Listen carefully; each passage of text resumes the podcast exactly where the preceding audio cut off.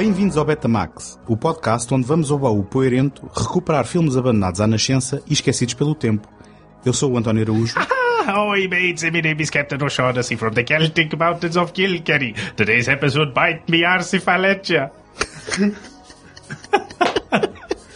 Ah, eu vou parar de ofender toda a gente assim que começamos Duvido. decorrer de um episódio. Duvido. Bem, eu não sei se vão adivinhar à primeira, mas aqui ficam alguns ditados que deverão elucidar-vos.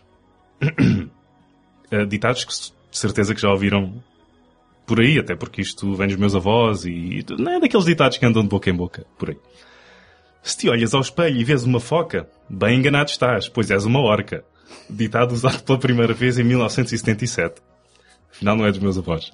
É mais recente, É afinal. mais recente. Ahm, piranha mole em pedra dura, tanto bate até que...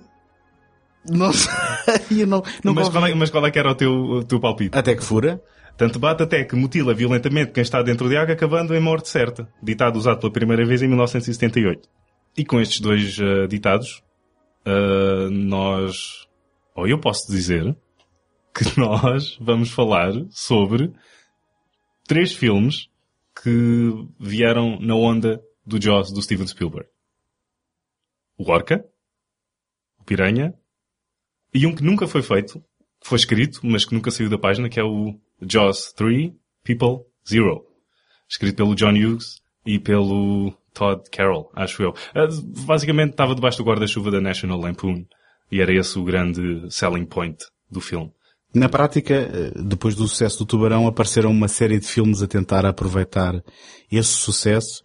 Eh, o Dino de Laurentiis entrou na, nessa bandwagon, eh, o eh, Roger Corman, eh, e depois a própria Universal, não é? Com sequelas, sendo que aquilo que seria a segunda sequela e que veio a ser o Jaws 3D, esteve para ser ele próprio uma paródia do qual tu meteste a mão eh, exclusiva no argumento. Não, não é exclusivo. Não é exclusiva, está bem. podias ter, podias ter ido. Eh, podias ter continuado com a piada e assim parecia que isto era muito mais importante do que é.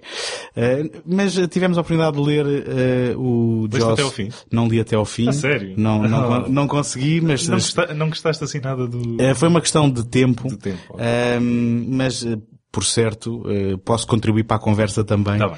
Eh, mas estou muito interessado em ouvir o que tens para dizer. Ahm, mas então aquilo que teve para ser uma paródia num- numa, numa manobra que seria inédita, não é? Uhum. A, Universal que fez o, Jaws original fazia uma paródia ahm, n- sendo uma sequela oficial ao mesmo tempo eh, dessa saga. Teria sido interessante. Ahm, O que eu não sei se assim. Lembras-te de alguma outra sequela que tenha feito isso?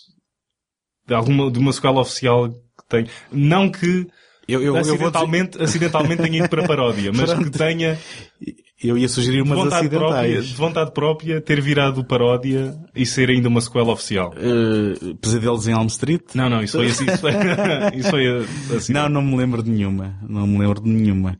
Isto era, isto era meta antes de o meta existir.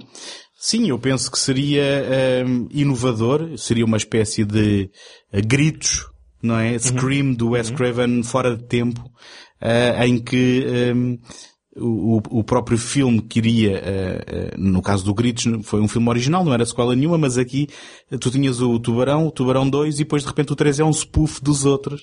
Tinha, teria sido muito, muito interessante. E eu penso que li alguns que há um dos produtores que mais tarde vem a dizer que arrepende-se de não terem tido coragem na Universal de seguirem com essa, com essa ideia, que poderia ter sido alguma coisa interessante.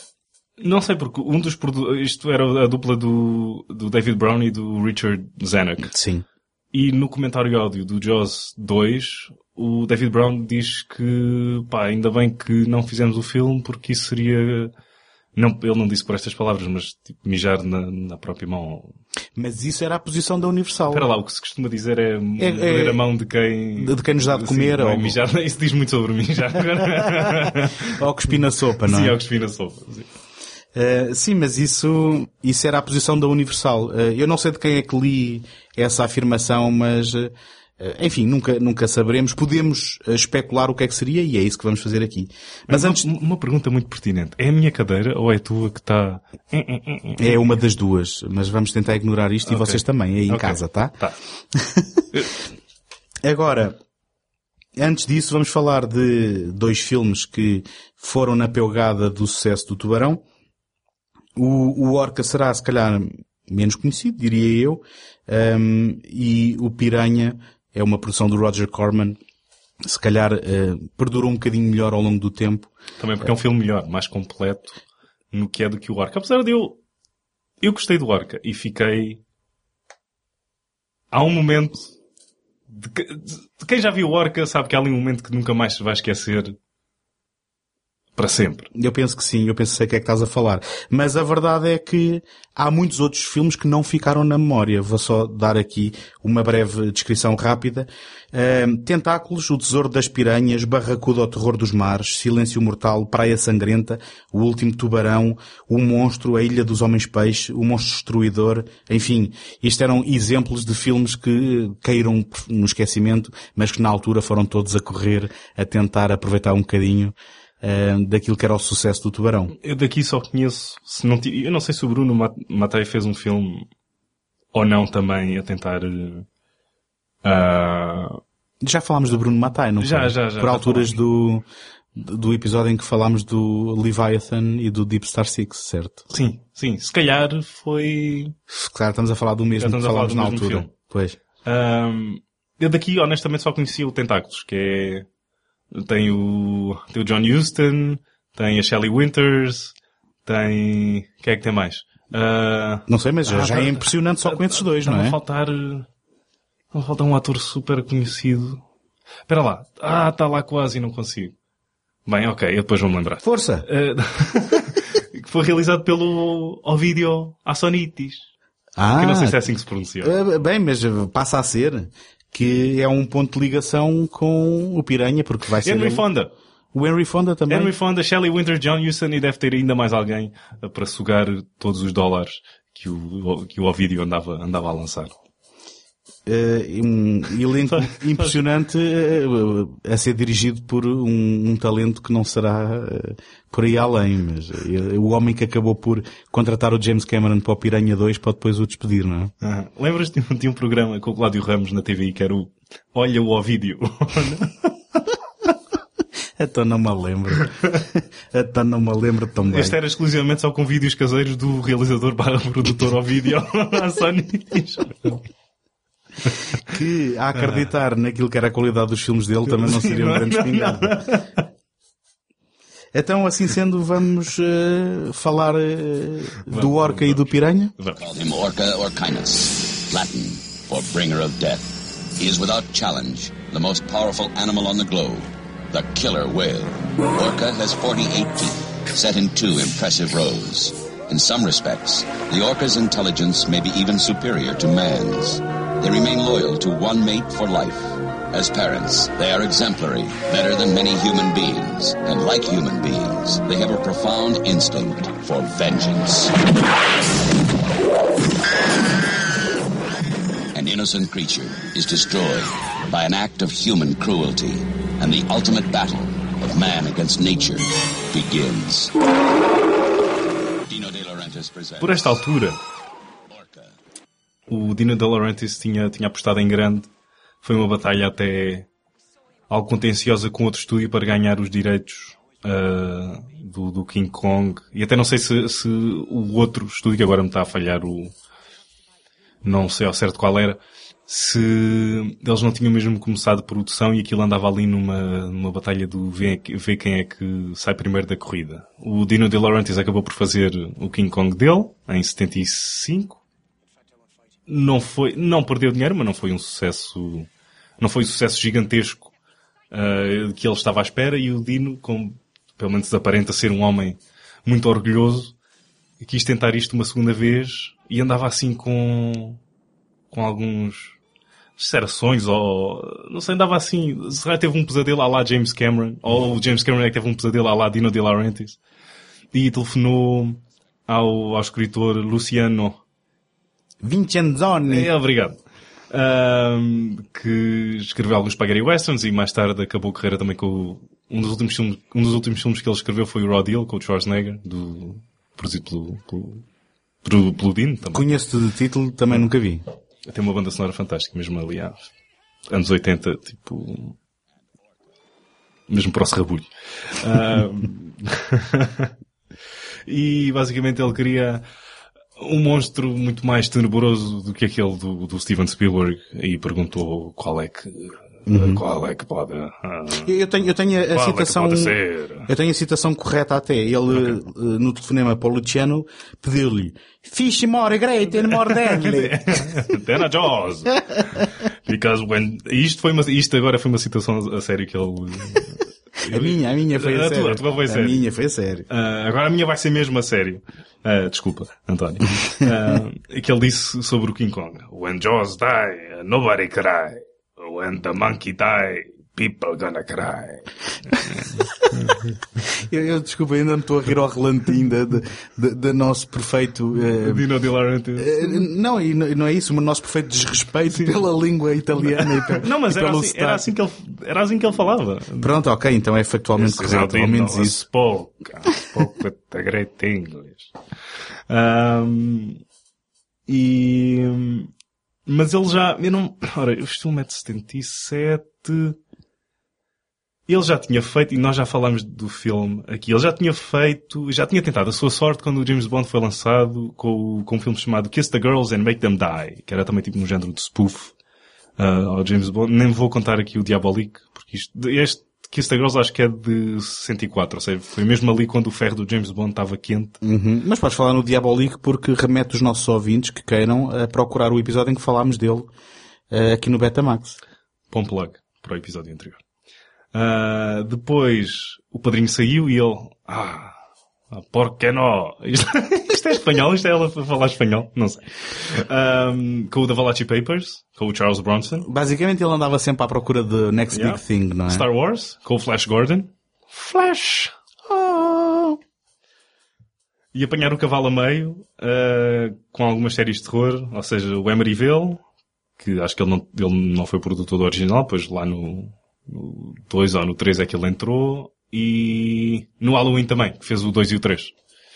Ah, ainda com o Carpenter, foram os últimos com, com o Carpenter. Com, com o envolvimento do Carpenter, sim. A não contar com este, que agora vai sair. E produziu, eu não sei se já, se já viste este filme ou não. O único realizado pelo Stephen King, com uma das histórias do ACDC, que é talvez, nós meros mortais não estamos preparados para tamanha ah, grandiosidade, que é o Maximum Overdrive. E já agora, realizado pelo Stephen King no alto da- do seu consumo de cocaína. Cocaína. Sim, isso Eh, nota-se. e é um filme que eu, que eu tenho eh, alocado num futuro eh, segundo take que eu estou a fazer um ciclo dedicado ao Stephen King este ano e não vou deixar escapar falar Eu do tenho. Maximum Over- Overdrive, de certeza absoluta. O trailer é com, é com a banda sonora do Halloween 3 e é o, o, o, o Stephen King, não sei se ele está sob o efeito de drogas ou não, mas ele está a falar de, bem, ele basicamente diz, you know what? When you want to get something done, you better do it yourself. Hi. My name is Stephen King. I've written several motion pictures, but I want to tell you about a movie called Maximum Overdrive, which is the first one I've directed.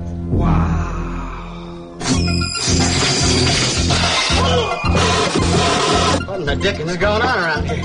A lot of people have directed Stephen King novels and stories. And I finally decided if you want something done right, you ought to do it yourself. É do género, "N- nunca ninguém fez um bom filme de terror dos meus livros Yeah, yeah, yeah. e agora vou, Yeah, vou vou eu mostrar-vos yeah. como, é, que- como é que, como é que Yeah. isso é. E tem o Emílio Estevez no papel Sim, principal. E a ironia é de que o filme é ahm, sofrível e, e até dá a volta ao ponto de ser hilariantemente mau. Não sei. ACDC, Stephen King, Caminhões Assassinos. Então, mas voltando aqui aos mares. Eu não, voltando aos margens, mas ainda fazendo um ponto ainda anterior, tu não notas, ou pelo menos isto foi sempre um, uma das minhas delícias de quando era jovem, de saber que estava, que tinha na, na minha posse, ou tinha acabado de comprar um DVD e que via lá, produzido por Dino De Laurentiis. Uau, isto vai ser bom. E, e depois é é que dá logo para perceber quando é um filme do Dino De Laurentiis. Tem uma certa, é como se o filme, os filmes deles esquecem-se de contar uma história a um ritmo Está ali a falhar qualquer coisa, mas tenta compensar com, com dinheiro. E depois aquilo pode ter um ritmo um bocado estranho, mas é tudo tão gigantesco, os cenários, o... Eu vou-te confessar que, a- apesar do nome dele ser omnipresente em muitas obras, eu nunca associava o resultado final ao Dino de Laurentiis. E só agora, até um bocadinho por influência tua, é que começo quase a traçar um corpo de trabalho do, do, do- de Laurentiis e até de motivações que os levava a, a perseguir projetos. Ahm, mas, eh, respondendo à tua pergunta, não era algo que eu conseguisse associar eh, ou, ou- ou que tivesse consciência de que estou a ver um filme e então há aqui alguma coisa que eh, seja resultado da produção deste, deste nome. Mas, por exemplo, vês o Flash Gordon e vês o Dune e consegues perceber que há aqui a mão do mesmo produtor. Em retrospectiva, eu originalmente não... Aliás, eu pe- penso que nem sabia que o Flash Gordon tinha a mão do Dino Laurentiis, para Até honesto. porque muitos, sei lá, do- do- do- das pessoas que estão por trás da câmara costumam voltar eh, ao serviço dele. Ah, e isso nota-se, ah, pelo menos, pronto, eu notava. não- Uhum. ah, Mas isso- compreendo, isso, isso, compreendo. Isso agradava-me.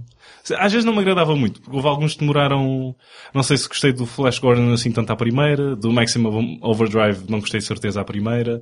Há um, outra adaptação. Gostar, gostares deles agora é que é espantoso. Sim, sim, sim, eu sei.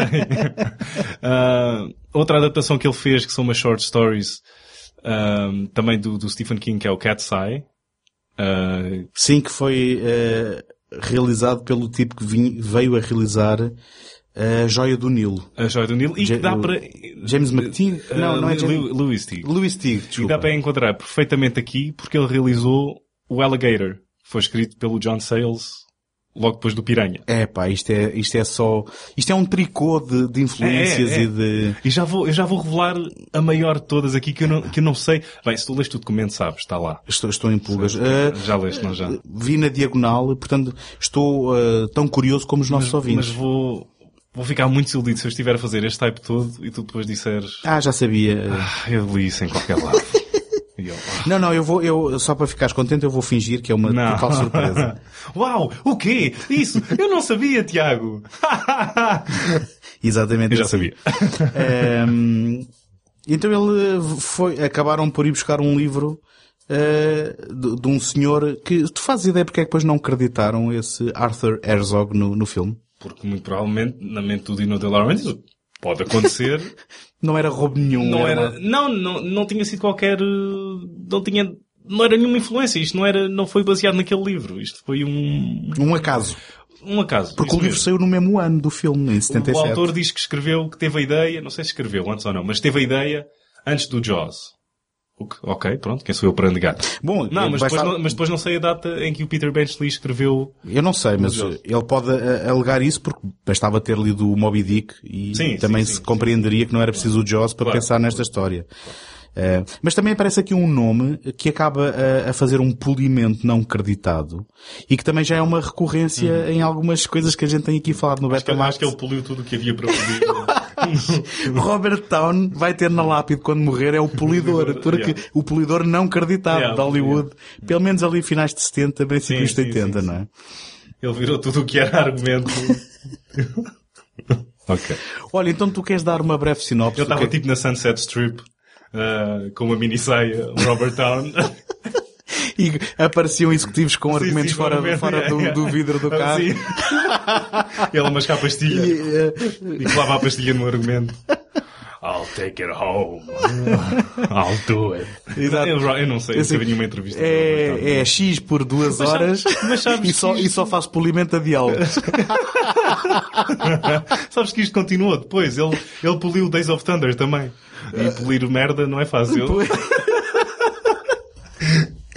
sim, sim. Enfim, é, ele é o rei. É o rei e vai estar na lápide dele de certeza absoluta. Mas então, queres fazer uma sinopse breve do que é que se passa aqui no Orca? Quero. Isto é muito fácil. Eu não, isto vai ser palavras. Sinopse do filme. Aborto. Orca. Vingança. Por outras palavras, Moby Dick conhece Death Wish. Vergonha na tua cara, Jaws 4. Vergonha na tua cara. Portanto, isso é, isso é o teu, a tua É, sinopse. porque é isto? Não é isto? Não, mas... não é isto. Não, é isso, mas isso é uma sinopse para quem viu. Para quem não viu, precisa de algo mais. Moby Dick conhece Death Wish. Ba- o, o Richard Harris é um, um caçador de, de baleias. Ele não Ele- era, ele não é não de era, baleias, pois não. não era até começar o filme, depois é-lhe Ah. dada a ideia pela Charlotte Rampling, não é? Não é caçador de Charlotte Ramplings. Sim, t- também não é. Ah, também não é. Ahm, ele, ah, por acidente, caça a baleia errada. Ah, a baleia aborta, tenta, suicidar-se, acho eu. Pelo menos é o que eles dizem. E depois o, a, a baleia macho ah, vê tudo e fica com uma sede de vingança insaciável pelo Richard Harris. E, e é isto. Sim, porque A, a- a baleia é o Charles Bronson deste filme. Ba- basica- basicamente eh, é-nos dado também uma, uma aula no princípio do filme pela Charlotte Rampling, em que mostram uns slides em que nos explica, ui, atenção, isto na vida real, isto é baseado na vida real, a orca é o único mamífero além do homem que mata por vingança, e depois tens o Richard Harris, completamente, eh, ele a todos os momentos parece não saber o que é que está a fazer, apesar de ser um, um marinheiro experimentado, não é? Ah, sim, Porque eh, aponta à orca e a que caça é uma fêmea e eh, a fêmea tem então um aborto espontâneo que é uma cena que já vamos falar de certeza Ele, absoluta. estava a ter- ele basicamente estava a estudar o Robert Shaw para ver uh, a Exato. personagem, a personagem do Richard Harris estava Exatamente, tipo... exatamente, ele é um bocadinho quint. Sim, Queen. Um, e de repente a Charles Rumbling, eh, por nenhuma razão especial, eh, orbita esta história toda, sempre a tentar eh, convencê-lo de não sei bem do quê, já vamos ver. E o que acontece é que a orca decide entrar numa onda de vingança contra o Richard Harris, que aparentemente seria uma coisa fácil de lidar com isso, que era só não ir para a água, mas ele é um marinheiro e depois ela, na prática, consegue ehm, trazer alguma destruição à cidade de pescadores e os pescadores dizem, meu, tens de ir resolver isto, não é? Basicamente é isso. Oh, esta vida de marinheiro. Exatamente. Podia ser a música do na. final do genérico. Mas o filme tem uma banda sonora do... Do Ennio Morricone.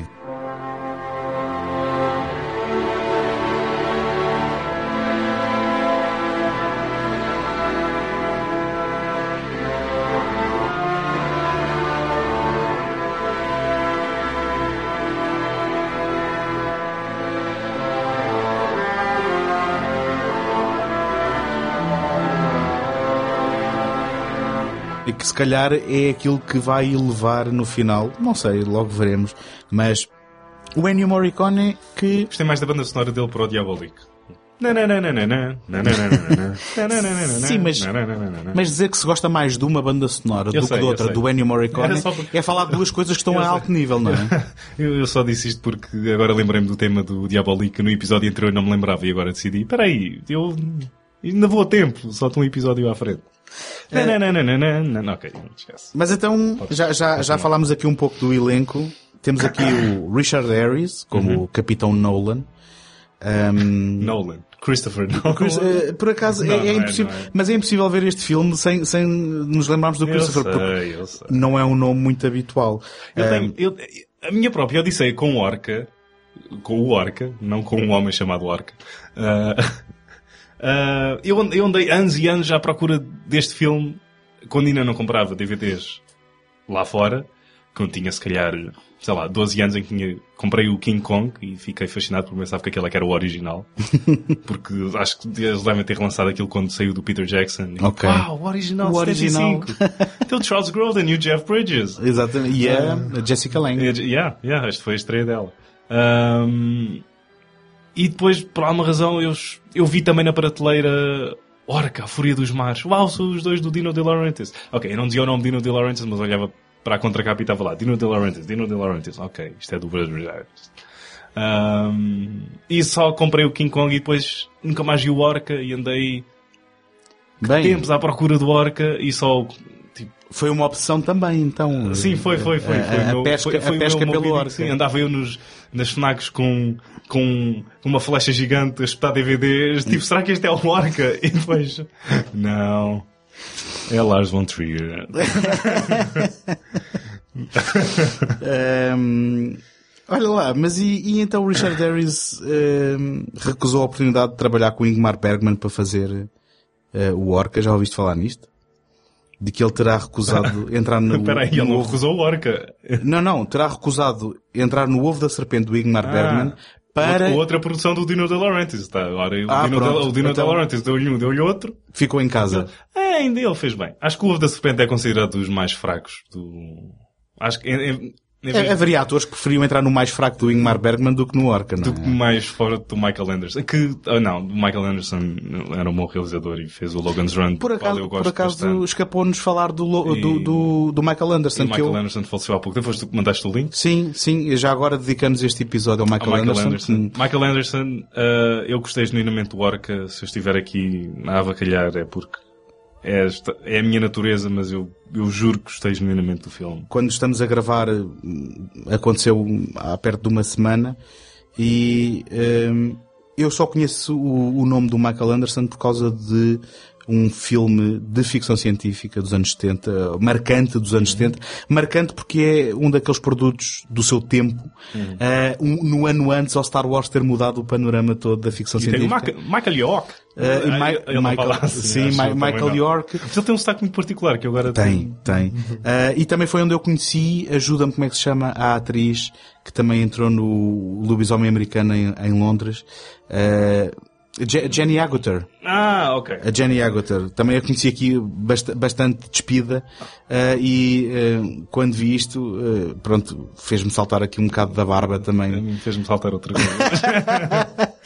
Veste como, A minha como tu- carteira, a minha carteira saltou. Sim, sim, Eu sim. deixei sim. cair, é, sim é, que- é que foi fácil demais esta. Yeah. Mas então este filme é o Logan's Run de, de, de 76, Fuga no século 23, foi como se chamou em Portugal.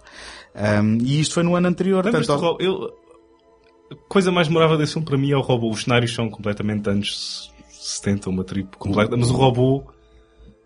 Não te lembras do robô? Uh, não particularmente. O, o que me lembro era do próprio conceito de eu ter ficado, quando vi este filme, com a ideia de que, olha aqui está, bom material para um bom remake, porque o filme... Isso anda aí... O remake já Ah, fala-se há muito tempo, fala-se há muito tempo.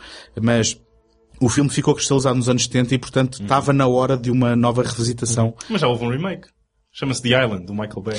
Eh, sim, mas eu, como o Michael Bay é o anticristo e eu recuso-me a ver qualquer coisa que, É, ok, não é que, assim. que, que, que o Michael Bay faça. O Michael Bay é o anticristo, peço desculpa, aqui não há debate. E eu quando vi o The Island, além de ser Michael Bay, disse assim, sim, mas isto é o Logan's Run. É, Porquê vender isto como uma ideia eh, eh, original? Mas pronto, O ok, The Island, o é, é o um- Michael Bay. O The Island é o melhor filme do Michael Bay. E curiosamente foi isso, um é, flop na altura. isso não é dizer grande coisa, não é? Mas curiosamente, eu sei que isto é uma tangente muito... Sim. Já estamos... Nem é tangente. Isto. Já estamos base, me- literalmente numa ilha. Ahm, mas foi um, foi um flop. Entre filmes eh, dele que fizeram... Isto antes dos Transformers. Fizeram tipo bazilhões. A ilha fez... O quê? Mais 10 milhões do que o orçamento original. Não, não tenho nenhum comentário a isso. Não tenho nenhum comentário a isso. Mas, mas então, voltando, voltando ao elenco, temos a Charlotte Rampling. Eh, O que é que me tens a dizer da Charlotte Rampling eh, por 1977? Raba, raba. Eh, pois é muito parecido com as notas que eu tinha aqui. É, sério? Bem, eu tinha uau! Ah, ok, Era um ok. bocadinho. Mas. eh, Sim, se bem que depois a sua personagem não parece ter vida interior nem motivações Não, próprias. ela não tem motivações para Ela- nada. Ela, ela queixa-se de. Então, e vais matar uma família inteira enquanto ela está no navio. É, ela, só, ela só existe em função da, da personagem masculina, o que é um, enfim, é um filme dos anos 70. Sim. Ahm, depois, de repente, também aparece aqui a Boderek. Uhum. Na sua, na sua estreia no cinema, ah, para mim foi uma surpresa que eu não fazia ideia que ela entrava aqui. Uhum. E, de repente, Boderek, Richard Harris, o que é que isto faz lembrar? O Tarzan do John, do John Harris. Tarzan, o Homem Macaco de 81, aquele grande pedaço de celuloide. Eu não sei, entre o Michael Bay e o John, e o John Derek, eu acho que o John Derek é que é o anticristo.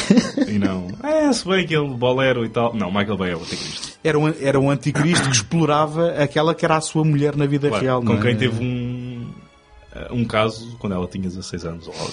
Ui, não sabia se tornar. mas ah, eu- a nota que eu tenho aqui, ah, isto é um spoiler para a perna da, da Bo Derek. Ela fica sem perna neste filme. E o que eu escrevi foi: Bo Derek fica sem uma perna nos anos 70, o que é justo, pois muitos ficaram sem uma mão por causa dela nos anos 80. boa, boa, boa. Foi excelente. Eu, eu fiz uma piada menos boa. Eh, e estava aqui eh, a guardá-la para mais tarde, mas já que fizeste esta, eu Ah, vou força. dizer que arrisco-me a dizer que a orca provou um pedaço da Boderek. Eh, mas aqui é uma isto, personagem. é, isto é o que eu acho que uma orca faz. É, é, é. Isso é o barulho da orca quando come uma perninha da Boderek. Pronto, adiantámos um pouco aqui a, à sequência das coisas, mas tudo eh, vale para uma boa piada e uma menos boa. Vá.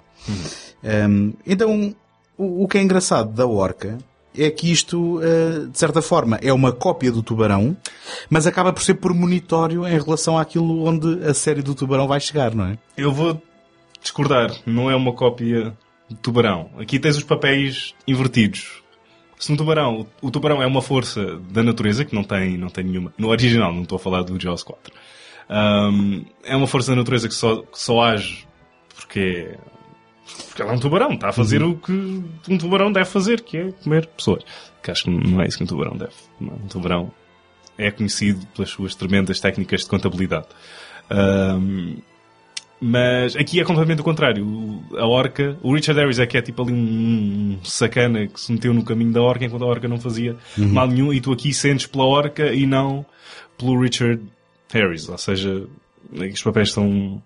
Ah, acho que foste demasiado literal na- nas minhas palavras. O que eu queria dizer é que a orca surgiu, não Uhum. é, como um aproveitamento do tubarão. E nesse sentido não estou a sugerir que a É, é, narrativa... assim, o filme só foi feito porque o Tubarão foi um sucesso. É um cash-in, não é um rip-off. E só, só estava aqui a mencionar eh, o caso curioso de que, eh, sendo depois uma variante de, de- de uma história dos mares com, com uma força mortífera que vem dos mares, acaba por ser uma força mortífera com um desejo de vingança, coisa que aqui ainda, tenta, ainda se tenta justificar pela natureza do próprio animal e que mais tarde, de uma forma completamente eh, idiota, que acho que não tem outra palavra, no, tuba- no Tubarão 4, acabam por eh, emular este- Uhum. esta característica eh, naquilo que é a série oficial do, do Tubarão e naquilo que foi o último filme que, digamos, eh, afundou. Que é um filme futurista porque a, a- a blusa do Michael Caine seca-se em 3 segundos depois dele sair da água. Sim. O Michael Caine, que a propósito desse filme, quando lhe perguntaram uma vez o que é que ele achava do produto final, ele disse, não sei porque eu nunca o vi, mas vi a casa que me pagou, não é? Yeah. Vi a vivenda que me pagou. E, Ahm, mas então o, o De Laurentiis dá logo aqui uma piscadela de olho. No Tubarão, logo No Tubarão. confronto inicial, Exatamente. só havia o- um tubarão é ahm, despedaçado por uma, por uma orca à baleia assassina. Uhum. Naquilo que era uma cena que poderia muito bem ter sido retirada de um qualquer filme do Tubarão, Sim, sim. aparece a orca, A orca, e eh, basicamente dá-lhe dá-lhe uma lição. E aí e perguntam, mas ah, não sei se é o Richard Harris que pergunta ou não, eu estou errado. Ah, Não me lembro. Mas que, que animal é que poderia ter feito isto? Só há um animal no mundo que o poderia ter feito. Orca, a baleia assassina. não sei se é bem assim que eles dizem, mas... E depois, no, no Jaws 2, a Universal respondeu.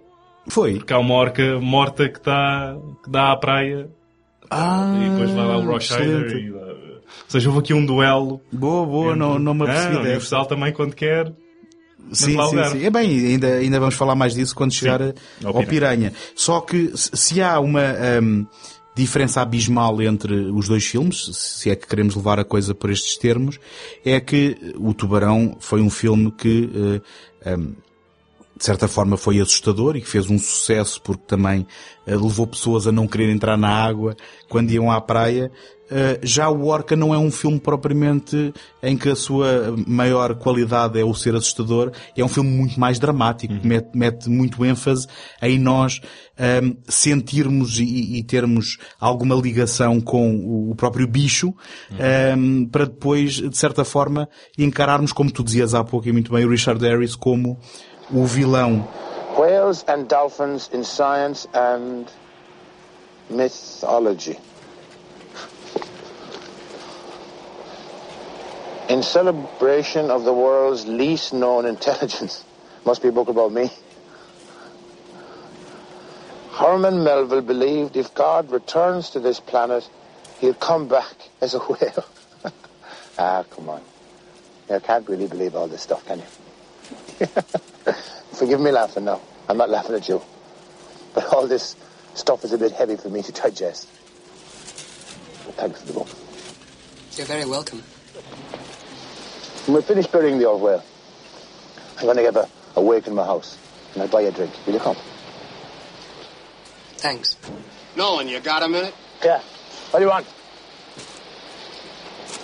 You're in a pretty big hurry to bury that whale there, aren't you?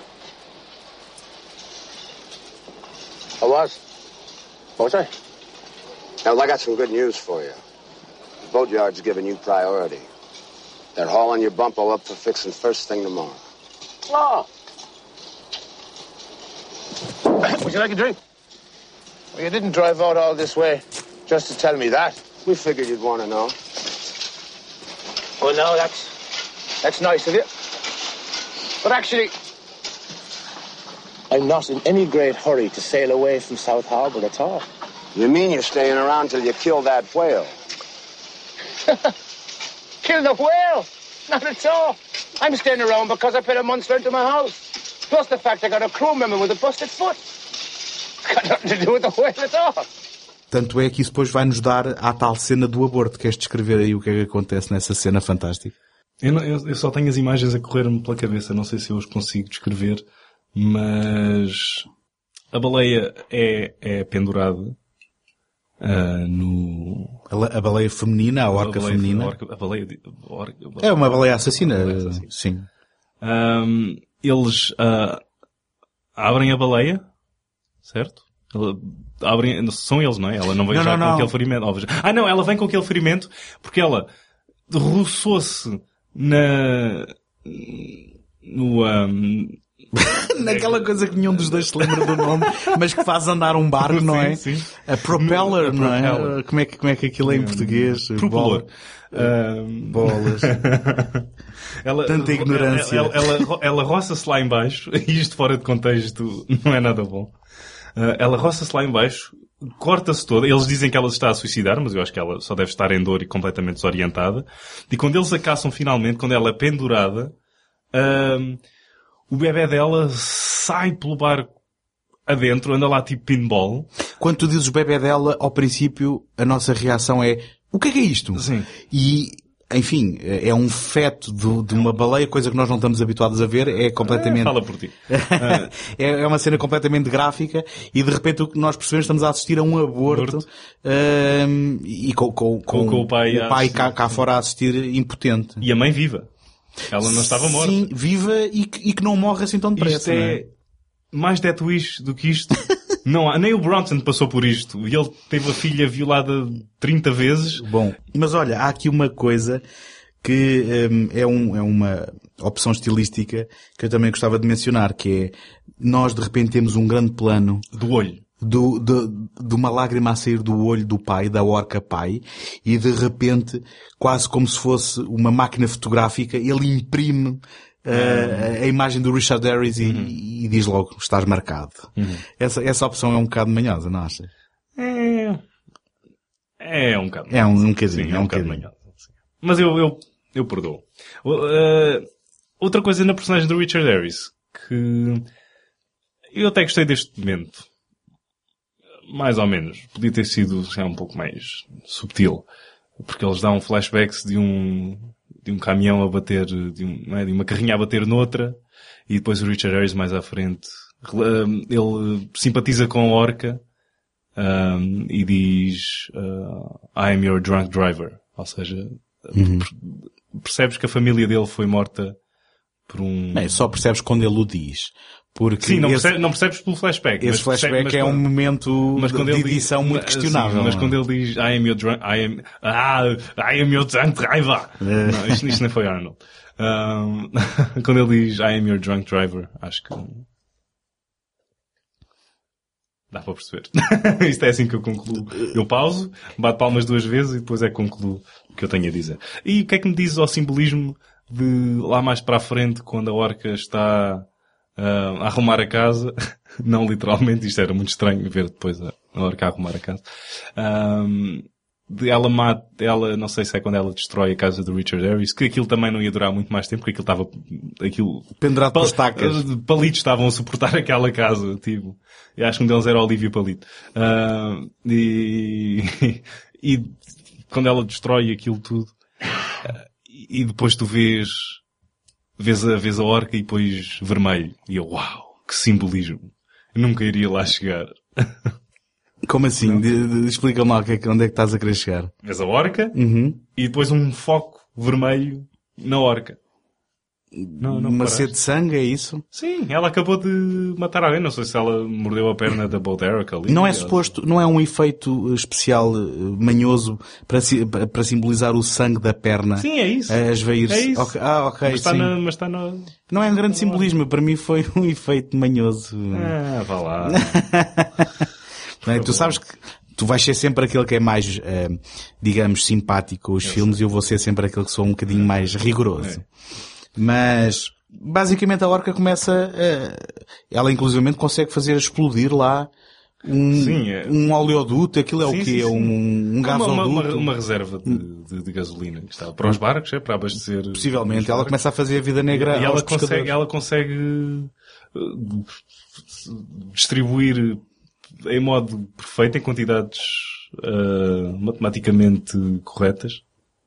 Uh, Proporcionais. proporcionais. A gasolina pela, não sei se é um, ela faz explodir qualquer coisa. Então, e o clímax que nos leva para uma perseguição, Ah, Antes disso, de onde é que veio aquela tripulação toda? a tripulação do, do barco dele, Sim, que com, lá. com que depois vão atrás da orca. Sim. Ah, aquela tripulação toda, então vamos lá ver. Primeiro, era, eu ainda não percebo. era, o, era o tipo que acompanhava o Richard Harris ao princípio, Sim, não é? Que acho que era o namorado da Boderek, sim. certo? Era aquele tipo que foi salvo pela orca de ser comido pelo tubarão, que era o... Mas ah, a minha pergunta não é. É o porquê. Porquê é que eles estão lá? Porque o argumento assim ditava. Ah. Ah, pois. Não, é Ou seja, porque tu, o que tu queres dizer é que depois eh, o Richard Harris decide, não, não, então vamos lá tomar conta deste, deste recado, eu tenho que eh, perseguir e, e resolver este problema e vou atrás da orca. E ehm, o que tu estás a querer dizer é que aparece uma tripulação do nada, não é? É, o- é o, o índio estereotipado que Uhum. apareceu durante o filme que decide ir com ele. Ehm, é a Charles Só está à Rampling. procura do Kevin Costner. É, do- Sim, sim. É, ele quer dançar com lobos, não é? Ahm, e depois, é então, como eu dizia, o, o tipo que já era da tripulação do Richard Harris, do Christopher, do, do Christopher Nolan, do Capitão Nolan, no Ah, que é. Christopher Walken. Nem penses. Não. Não, não, não. Ahm, e, e era o, o tipo que era o cientista que acompanhava a Charlotte Rampling também, não é? E lá foram eles. Só que, deixa-me dizer, eu gostava de, de te ouvir dizer bem deste, deste clímax, porque, de repente, ahm, isto se calhar era algo que, vindo de um livro, até está justificado nas páginas de- desse livro, mas no filme eu não percebo porque é que Richard Harris decide alinhar no deixa-me só ir aqui lentamente atrás dela até onde ela quiser para depois fazer não sei bem o quê. Uh, não achas? Este, este, este, clímax é muito anticlimático. Um bocado. Eu, eu até gostei do, eu gostei dos cenários. Isto é uma coisa muito, muito Gostaste dos clásica. cenários do quê? Do, do, de um pedaço gelo, de do esferovite a fingir de gelo. Estava- eu Estava à espera que ele ainda caçasse o Nanook por lá. ainda aparecesse com o Nanook no... Eu vou dizer qual é o maior problema deste filme. O maior problema deste filme é que há mortes em que a orca come gente e não há um único momento de suspense.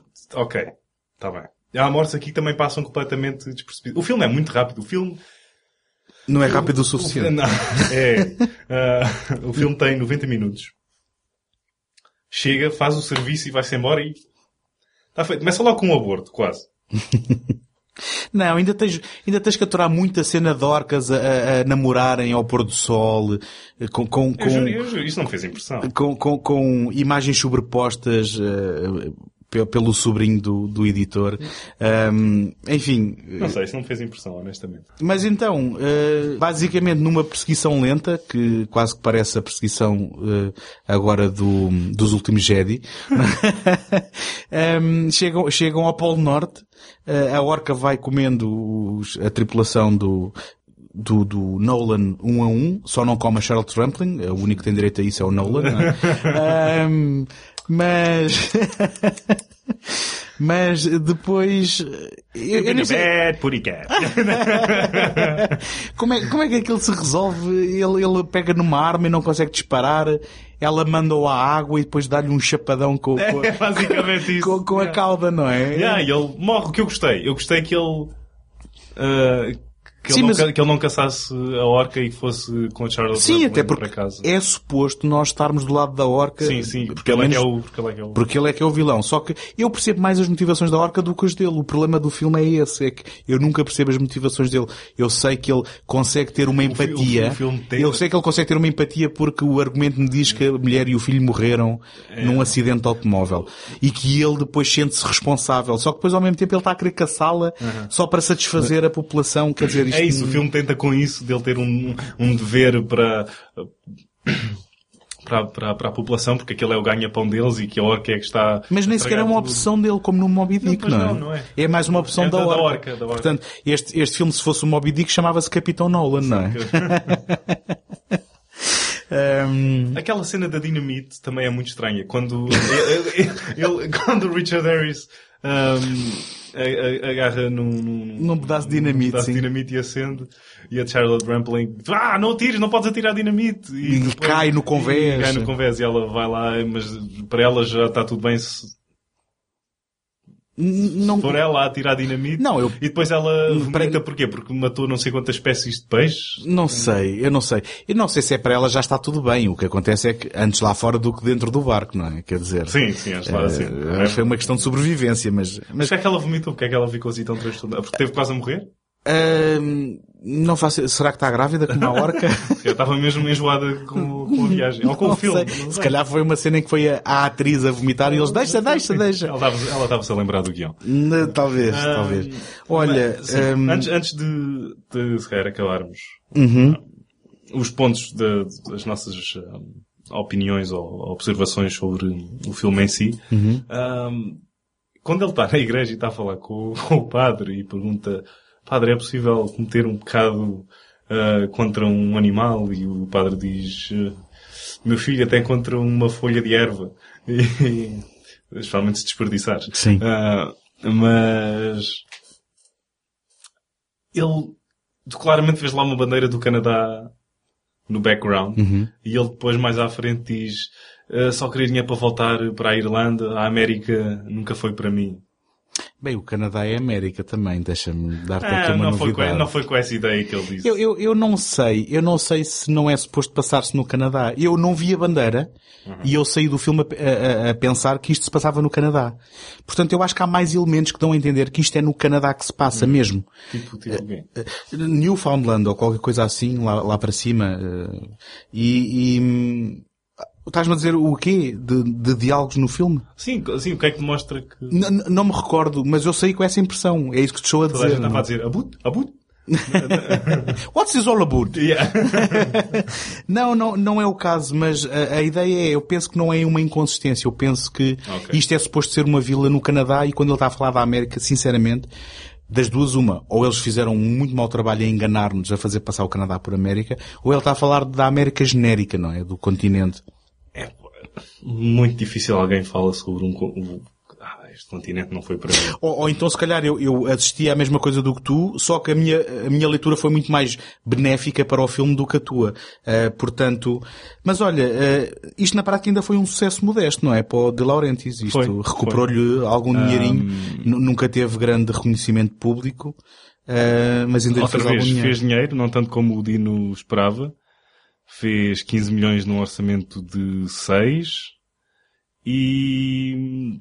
agora que é que... 13, 13 milhões num orçamento de 6. 15 milhões num 15. orçamento de 6. Sim, ok. E queres saber eh, o mais curioso disto? É que chegou a ser relançado numa double feature com o Jaws em alguns drive-ins. Pelo menos eu li isto num artigo na, na internet. Porque eu não estive mesmo no... Mas passavam É. este primeiro, que era para ninguém se ir embora, não é? Sim. Não, porque as pessoas queriam era ver o Orca, não era o Jaws. Exato, Aí exato. passa de... Man, despacha lá o É, Jaws e eu quero ver o Orca. Exatamente, quer ver aquele filme obscuro tão Yeah, bom. yeah, yeah, yeah. E... o grande ponto de ligação é que houve um rumor de um mashup entre o King Kong e a Orca, que eram as duas Dino Creatures. Ahm, em vez disso, o Kong arranjou uma conga no, no King Kong Lives. Tiveram uma, uma família. Eu não estou a gozar, eu estou. Não, eu estou-me a rir só do facto do, do remake do Dino Laurentiis do Kong ter uma sequela. Sim, que é o King Kong Lives. Exato. Mas já viste? Eh, Eu não sabia que existia até esta semana. Ah, ok. E estou-me a rir desse, tipo- deste facto, de- de- da investigação que fiz para Ah, isto. ok. Sim. Ok. Tem Eu Linda não- Hamilton. Ah, não, só por isso já quero vê-lo. Ah, digo-te ok, já. ok. Isto foi um pescador. Não, é, é- é que eu fico pé atrás, porque se tu gostas do Orca, mas depois dizes-me para não ver o King Kong Não, Lives. o King Kong ok, Lives, então, então se calhar não vale a pena mesmo ver.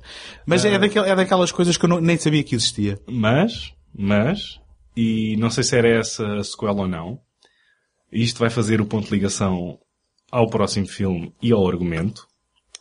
Ah, depois do Piranha, o Joe Dante foi, foi, uma das hipóteses era realizar o Orca 2. Coitado.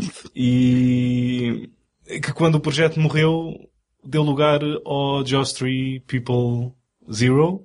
Uau. E que quando, pronto, depois quando esse projeto morreu, não foi quando esse projeto morreu, ele foi fazer o The Howling, porque ele já estava mesmo a ver que o projeto não ia lá nenhum e não foi, depois fez o The Howling, e depois com o The Howling fez o Gremlins e pronto. E, foi- foi e a carreira foi por outro lado. Sim, sim. Mas, eh, mas aí está os pontos de ligação. Era estas as surpresas. Era, era, era esta. Uau, não sabia nada disto. Não sabias, eu sei. Não, não sabia, não sabia. Mas, ou seja, tudo o que vamos aqui falar está ligado aqui na sequência desta produção. Ahm, indo aqui às nossas ah, opiniões em jeito de resumo, eu acho que também já não fiz segredo nenhum durante esta conversa, de que não, não fiquei grande fã deste Orca.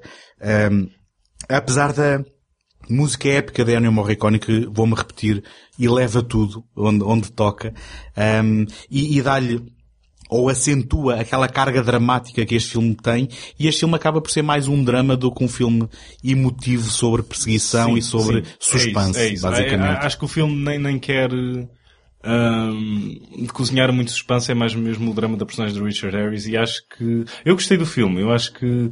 Obviamente não é o Jaws, mas também... O que é? O que é o Jaws, não é? Ah, o que é o Jaws? Nada, Hum, nada neste mundo é o Jaws. O que é isto? Alguém, eu, eu não sei quem é que perguntou isto, não sei se é uma pergunta universal, mas o que é que é o Jaws num filme do Roger Corman com orçamento? Uh, bom, isso não deixa de ser verdade, só que um, há filmes do Roger Corman que são muito mais filmes do que filmes com orçamento, portanto também poderá não querer dizer grande coisa, não é? Posto isto, Mas eu acho que o filme, para mim, acabou por funcionar. Não sei se foi uma sede que eu tinha para ver o filme há não sei quanto tempo que ia-me satisfazer de qualquer das maneiras. A banda sonora do, do, do Ennio Morricone complementa ao filme. O Richard Harris acho que cola grandes dos meses, apesar de não ser... Obviamente não vai estar no topo da filmografia dele.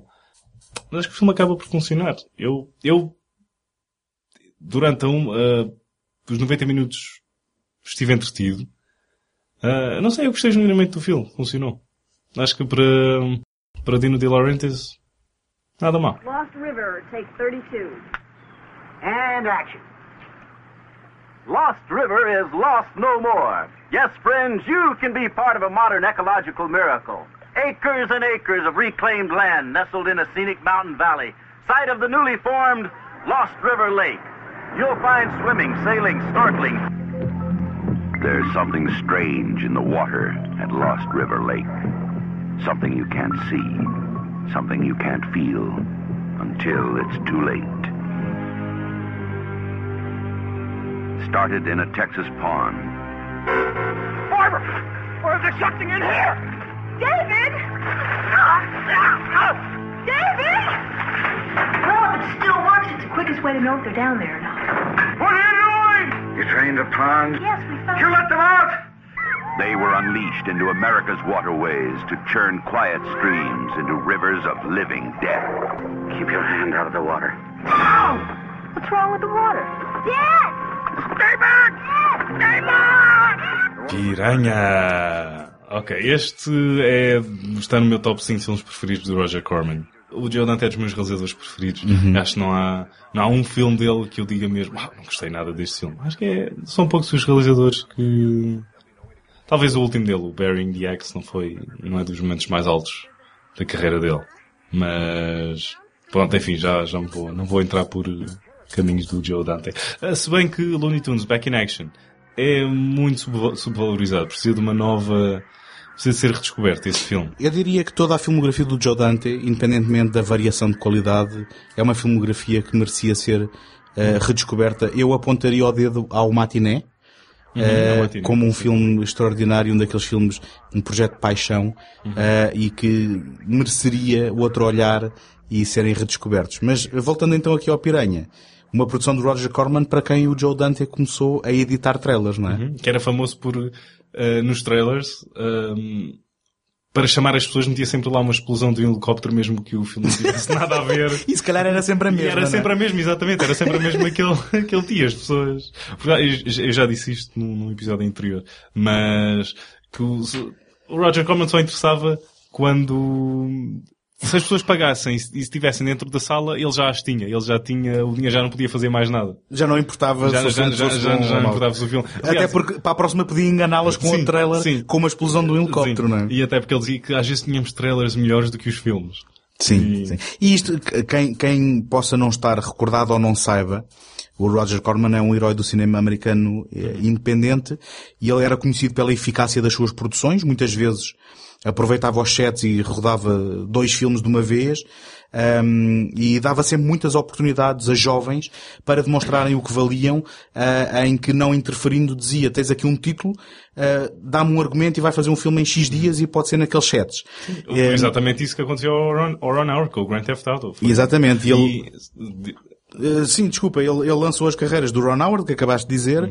e gente como Francis Ford Coppola, Martin Scorsese, James Martin Cameron. Scorsese, mais, não sei se lançou bem a do Scorsese, produziu o Boxcar Bertha, que foi o segundo filme do, do Scorsese.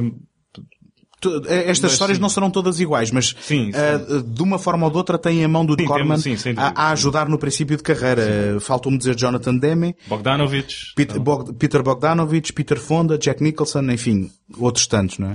E, e eu acho que foi o, foi o John Davison, que, de quem nós, no episódio anterior, partilhei a história do, não foi do anterior, foi do, ah, De um aqui atrasado. do aqui atrasado. Ah, da história do Knives of the Avenger, foi no Super Mario Baba. Um, foi o produtor do, do, do Piranha e ele disse uma coisa muito certa sobre o, o Roger que ele fazia filmes de exploitation ah, e ele hum, explorava muitas pessoas, ah, no sentido toda a gente fazia tudo, mas também era explorado porque ele dava oportunidade a qualquer um para fazer, bem, não era bem qualquer um, mas era muito mais fácil ter uma oportunidade com o Roger Corman do que ter uma oportunidade com um grande estúdio e ele era um bom pé de entrada ah, na indústria. Sim, porque a, percepção que eu tenho, não sei se, se tens a mesma, é que quando tu dizes que ele explorava as pessoas é porque ele queria pagar pouco. Ele queria gastar pouco. Sim. Só que ele era justo. Sim. Quando, quando dizia, tens esta oportunidade, tens este dinheiro, toma lá, vai lá, e era isso que acontecia. Uhum. Portanto, ele não, não enganava, não tinha uma má índole, não é? Uhum. Eh, bem, só fazer aqui um parênteses para, eh, se calhar no dia em que nós nos conhecemos foi na fila para ouvirmos o Roger Corman Pois foi, falar pois foi. no Motel X Boa, boa, boa. Em, em 2017. Bom- bom. Eh, e acabámos por ter a oportunidade de dar um bacalhau ao homem e dele nos assinar aqui uns... uns- É, eu dei em lata, não sei se ele levou a mal. Não, tu, tu- o que tu deste foi atum, eu dei-lhe um bacalhau. Ah, ok, ok. Ehm, e ele assinou-nos eh, uns autógrafos, eh, no meu caso num livro, no teu caso num DVD, não foi? Não foi ao... Ah, foi também num livro, também num no livro. Não sei. Ah, Sim. o teu, está bem. O meu foi a, a autobiografia dele. E Sim, o teu... e o meu foi o Crabs, Monsters and Ah, ok. Bikini, Ok. não sei o quê. O meu foi só Crabs. Era só, era só o título do livro. Um, mas isto tudo para dizer que não é propriamente uma figura quando se fala, quando tu disseste o Roger Corman explorava, só para que fique bem entendido, explorava no sentido de tentava sugar o tutano do seu dinheiro. Uhum. Uh, e nesse aspecto ele acho que era muito rigoroso. Mas não era propriamente uma pessoa que explorasse no mau sentido da palavra Não, ele- quem trabalhava para a ele. liberdade com que ele dava para, os, para, para quem estava a trabalhar para ele era fantástico. Ele, voltando ao John, Say, ao John que é o escritor do, do, do Piranha, quando ele lhe pediu o Battle Beyond the, Star, de Battle Beyond the Stars, só lhe disse, ok, pensa nos Sete Samurai, mas no espaço. Ok. Quando lhe deu o Piranha um trabalho de reescrita para o John Sayles, ele disse, ok, então, basicamente podes, eh, tira tudo, menos eh, piranhas à solta nas águas da América do Norte e, ok, podes, eh, podes ir. Sim, porque, ele, porque, ele- porque ele- o que ele costumava fazer, ele testava os títulos, e foi o que ele fez também com o Piranha. Uhum. Ok, será que este título vai vender? Ah, porque ele, antes de ter um guião, tinha, tinha um título. Neste caso, não sei se foi bem assim. Ele tinha, teve o guião primeiro e depois é que testou o título para ver se fazia mesmo o filme ou não. E foi assim que fez. Ele meteu, ele deu metade do dinheiro, ah, deve ter sido 300 mil dólares, e depois a United Artists deu a outra metade e conseguiu os direitos internacionais do, do filme. Se calhar, se calhar uma, uma, uma cena que não é do Roger Corman, mas que de certa forma traduz a forma de trabalhar do Roger Corman, é aquela cena do Ed Wood em que ele fala com um produtor e ele diz, já tenho aqui o cartaz, já tenho o título e já vendemos o filme em dois Sim, estados. sim, foi. Vai lá fazê-lo, não é? Basicamente era esta, esta desenvoltura que ele Depois tinha. a Canon também herdou isso do, Sim. Corman. Sim, para os anos 80. Ah, mas então, como tu já disseste, o John Sayles, que é um, é um também um nome gigante de- do cinema independente americano, que também começou aqui, eh, foi ele que foi, teve a tarefa de reescrever um argumento adquirido e então foi dada a oportunidade ao Joe Dante, que já tinha tido uma co-realização com o Alan Arcas, em 76 tinham feito uma comédia que é o Hollywood Boulevard. Eles fariam em 79, penso eu, que apenas assinado pelo Arcas, O Joe Dante realizou ah, um pedaço do filme no fim quando o Arcas ah, não sei se estava doente ou não, ou não podia. Ah, qualquer coisa. Ele pediu um favor ao Joe Dante para realizar uns três dias de Pronto, isto no, No Rock and Roll High Rock and School. Roll High School, um Foi filme, Ramones. um filme de 79 que eu também descobri o ano passado só, não fazia a mínima ideia que existia, e é um filme musical em que entram os Ramones. Eu achei Uhum. isto extraordinário, fui logo ver e recomendo vivamente. Um, ver, tenho lá o DVD. Recomendas? É, sim, sim, recomendo Ok, vivamente. ok. Para, para fãs de Ramones. Ok. Para quem não é fã de Não, Ramones, sou- se calhar não recomendo. Sou- sou mas, mas recomendo vivamente. É, é, é um, um pedaço de celuloide bastante eh, sui generis, no, no mínimo. Um, agora, o, o Piranha diz que eh, foi atrás do sucesso do Tubarão, mas que entretanto não foi a produção mais rápida, o que fez com que ele só viesse a, ser estreado em 78, numa altura em que a Universal já estava também a lançar o Tubarão 2, não é? Uhum. E fala-se aqui que, eu não sei se isto é mito urbano ou se é verdade, de que a Universal queria eh, Acho que- acho- impedir a estreia do Sim. Piranha por, por ser uma colagem e que terá sido o Steven Spielberg a ver o filme e a dizer, não, não, o filme é fixe. Não, acho que não é mito. Isto já veio da boca do Joe Dante. É? eu- Isto é, porque eles depois mais tarde, bem, toda a gente lembrar-se-á que eles colaboraram no Gremlins. No Gremlins, no Inner Space Ah, exatamente, foi a Amblin que produziu o Inner Space. e no Gremlins 2. E não sei se o Joe Dante não terá realizado no Amazing Stories qualquer coisa Sim, eh, na sim. televisão. Eh, Sim. Também uma produção do Spielberg. Um, então, Mas isto, isto- ele não, ele foi demorado. Também, ele- isto, quem, quem tinha os direitos do filme era um senhor chamado Jeff, e agora não sei pronunciar o apelido dele, Jeff eh, Shackman, não sei. é isso, é isso. É isso? É, faz, Tens faz conta. Não faço ideia. Ah, de uma ex-atriz do cinema japonês, Chako Van Leeuwen. Eh, e depois descobri que o nome, o nome dela era Isako Tsukuba. Ah, e eles, é que, eles entraram em contato com o Corman porque tinham um, guião sobre piranhas desenfreadas a deliciarem-se com humanos. E que já tinha... Ele já tinha... Não sei se ele até tem um story credit ou não. Um escritor chamado Richard Robinson fez um filme chamado Kingdom of the Spiders com William Shatner. Hum, já ouvi falar. Mas n- não me parece que ele apareça acreditado. Não? Ah, mas olha, sei que pelo menos no, no remake, no primeiro remake do, do, do Piranha, de 1995, ao qual já vamos lá mais à frente, ah, acho que ele aparece acreditado. Ah, e pronto, era um isto ao Corman, o Corman testou o título e depois isto era, não era assim grande espingarda, porque basicamente o Sales quando, ah, quando estava a escrever o guião, ele, ele investigou, obviamente investigou, fez o seu trabalho de investigação sobre piranhas e descobriu que elas só atacavam quando uma pessoa ah, sangrasse, ou seja, só com a presença de sangue é que elas, até não sei se isto é verdade ou não, mas vou acreditar no John Sayles. Ah, e que basicamente o argumento original, as personagens passavam o tempo todo a cortarem-se acidentalmente e ah, chegava a um ponto em que um urso entrava ali à mistura e depois o urso é que entrava na água e as piranhas comiam o urso. Ah, não e, sei se isto isso depois... soa imediatamente a paródia, Eu não, é? sei se isto depois deu inspiração para o Grizzly, eh, o outro filme que também, ah, pronto, na, na- outro Revolta da Natureza.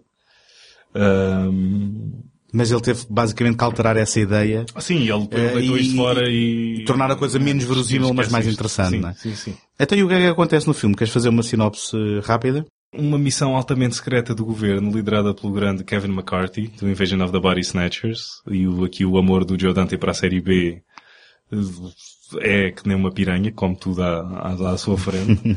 Ele fez uma experiência para, a pedido do governo, por causa do, ele- eles queriam eh, invadir piranhamente o Vietnã e, Exato, e, andar ainda- ali, e andar ali a corromper os canais de água do, do, do Ainda remete para o Vietnã Sim, sim. e eu gostei disso, gostei, achei experiências que... genéticas, não Sim, é? exatamente. Achei que isso foi uma, um caminho inteligente que o Sales uh, tomou por aqui. E basicamente uh, desaparecem dois adolescentes e quando uma Skip Tracer vai lá falar com... Skip Tracer, que é alguém que procura pessoas desaparecidas. Sim, exatamente. Eh, e que também é uma música do Sonic Youth no Washing Machine, acho eu. Ok, vou investigar. Não sou, não sou o maior conhecedor de Sonic Youth, mas vou... E aquela música do Sonic Youth que é Piranha, Kill Kill. Ah, bom, essa, essa é de um EP Ah, obscuro. Ok, ok, então é.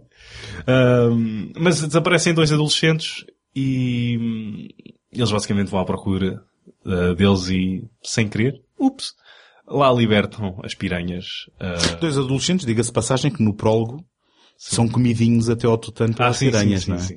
Porque, Não vão- nada. porque, porque decidem tomar banho no sítio menos eh, eh, apelativo e convidativo para tomar banho à noite do mundo, mas apesar disso, enfim, Mas- a história tinha que começar por algum lado. é? Exatamente. E que belo, bela maneira de começar. Sim, sim. Ah, mas temos piranhas que sem querer são lançadas ao mundo e o caos está lançado e temos os nossos dois heróis para hum, impedirem esta carnificina de acontecer. Exatamente, que é a tal eh, pessoa que investiga desaparecimentos Uhum. e um bêbado local, não é? Que estava no Orca. Que estava no Orca, este Sim, ator. Era o, era o capitão que morre mais ou menos ao início.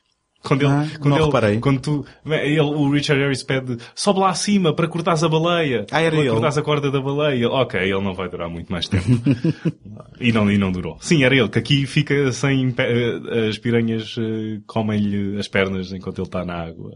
E só, se- que ele, arra- ele arrasta-se e depois eles descobrem-no lá e. Nós temos aqui o, basicamente hum, este pendor de, de mensagem de esquerda do Corman, não é? Com, com, com o facto de isto ainda refletir a herança do conflito do Vietnã e depois tens uh, uh, o dedo do Joe Dante que queria que isto fosse uma história de ficção científica e daí o elemento de uh, as piranhas serem resultados de não sei, experimentações eu- eu- genéticas. Eu estava curioso, onde é que leste isso, do, do, do Joe Dante? é, numa trivia qualquer, de que basicamente esta, este pormenor de que, eh, como tu disseste, o John Sells não traduziu aquilo que são as piranhas no mundo real, a comportarem-se de formas verosímeis, e que este elemento da investiga da, da- de experimentação genética tinha sido, o, digamos, o toque do Joe Dante. Porque eu não sei se isso não terá sido um toque do John Sayles. E como, o John, e como o John Sayles não conhecia os realizadores até muito próximo da rodagem, Uhum. não sei se isso não terá vindo do John Sayles. Acho que Não isso vai ter, vai ter que ser resolvido numa luta na lama. Claro, Eh, claro. A, a, a To the marcar- Thunderdome. Welcome to the Thunderdome! a marcar mais tarde então. Ahm, eu vou, eu vou te dizer uma coisa. Eh, normalmente este, este par de heróis, este, este a Bradford Dillman, que acabámos de falar, ahm, que agora me escapa o nome da personagem, e a Heather Menzies, ah, que ao princípio é apresentada como se fosse quase uma personagem de uma comédia screwball. Sim, sim, sim. Um, e que de repente tem uma ligação física inexplicável, mas ainda assim um, eu gosto deste, deste par de personagens Sim, eu- e acho que funcionam muito bem no filme. Eu também acho. Eu adoro que ele seja um bêbado que anda sempre com, com o frasco Uhum. atrás e que ninguém acredite nele. Tipo uma, uma cena de Pedro e o Lobo. E é completamente o oposto do Jaws, em que tens o xerife ali. Sim, uma pessoa íntegra. Sim, sim, sim. Sim. E que, que tem, tem, o, tem, o, não é? tem o barco da polícia. Eles aqui é um, é um bêbado e uma skip tracer e andam ali numa jangada que ele construiu para a filha que tem medo de água e aqui vamos nós. E- Sim, isto era- eram atores mais recorrentes na altura em televisão, Uhum. não eram propriamente atores de primeira linha. Éder Menzies que se estreou na Música no Coração. Era um Ah. dos filhos de Von Trapp. Ou uma das filhas, neste caso. Eh, Bem, podiam ter dado uma Wachowski, mas Sim, não, não- não- não é o caso. Hoje estás numa- Já é a segunda vez hoje, uma off, off, off the air em que tu te antecipas com uma, Com uma piada que tu tinhas na, na uma, cabeça. sim, uma forquilha dada, entre aspas, eh, no, nos barra nas Wachowskis. Ora bem, eh, aqui a par dos nossos heróis também aparecem uma série de atores recorrentes da, da filmografia do Joe Dante, não é? Dick Miller. O Dick E Miller. o, e o Paul Bartel. O Paul Bartel. O Paul, o Paul Bartel Não tanto, não, não, tanto, é? mas É. entrou no, no Hollywood Boulevard, ele era um realizador também Uhum. do, do- da escola do Roger Corman. E sa- sabias que o- este filme só aconteceu porque o o Hollywood Boulevard foi uma aposta entre o Davison e o Corman a dizer "Pá, aposto que não consegues fazer um, o filme mais barato sempre da, da New World por eh, ah, 60 mil dólares. E ele, ah é? E reciclou, não é? Eh, Agarrou no Joe Dante e no Alan Arkas, eles estavam a filmar em simultâneo e depois agarrou em, em stock footage de outros filmes do, do Roger Corman e colou aquilo tudo e... Construiu um filme. Hollywood Boulevard, que tem... É, é- aquilo é sobre uma... uma uma companhia independente de fazer filmes que é Miracle Pictures. If it's a good movie, it's a miracle. É, tenho que ver isso. É, tenho que ver isso. Um, mas já, já o Dick Miller, já o Dick Miller, eu penso que não há filme do Joe Dante em que o Dick Miller não apareça. Uhum. Não... Mesmo, há- em, fi- em alguns filmes tem um papel maior, em outros filmes Sim. como o The Hole só aparece, ele nesse filme só aparece como The Pizza Guy, que tipo bate à porta, dá uma Tem, pizza ele e... tem, tem, que, tem que aparecer sempre no, Mas numa acho, cena. acho que ele aparece sempre. Sim, é... Grande Dick Miller. Tenho imensa pena não ter visto o documentário dele quando passou no Motel X há uns anos atrás. That Guy, Dick Miller. Ah, porque é um dead guy. Dead- Daquelas pessoas que ninguém sabe o nome, sim, mas... sim, Dead Guy. Dead guy. Yeah, Dead Guy, Dick Miller. Ah, Um, e tu, tu já referiste também a participação do Kevin McCarthy. I say we drain the pond. Well, now, now wait a minute. I mean, you can't do that without getting somebody's permission, you know. Well, if it still works, it's the quickest way to know if they're down there or not. What are you doing? Oh, you.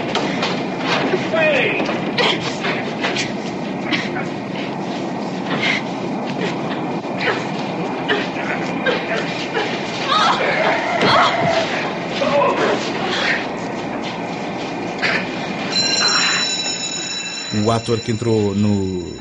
Invasion of the Body Snatchers. em- E, que, e que acho que depois entrou no The Howling também.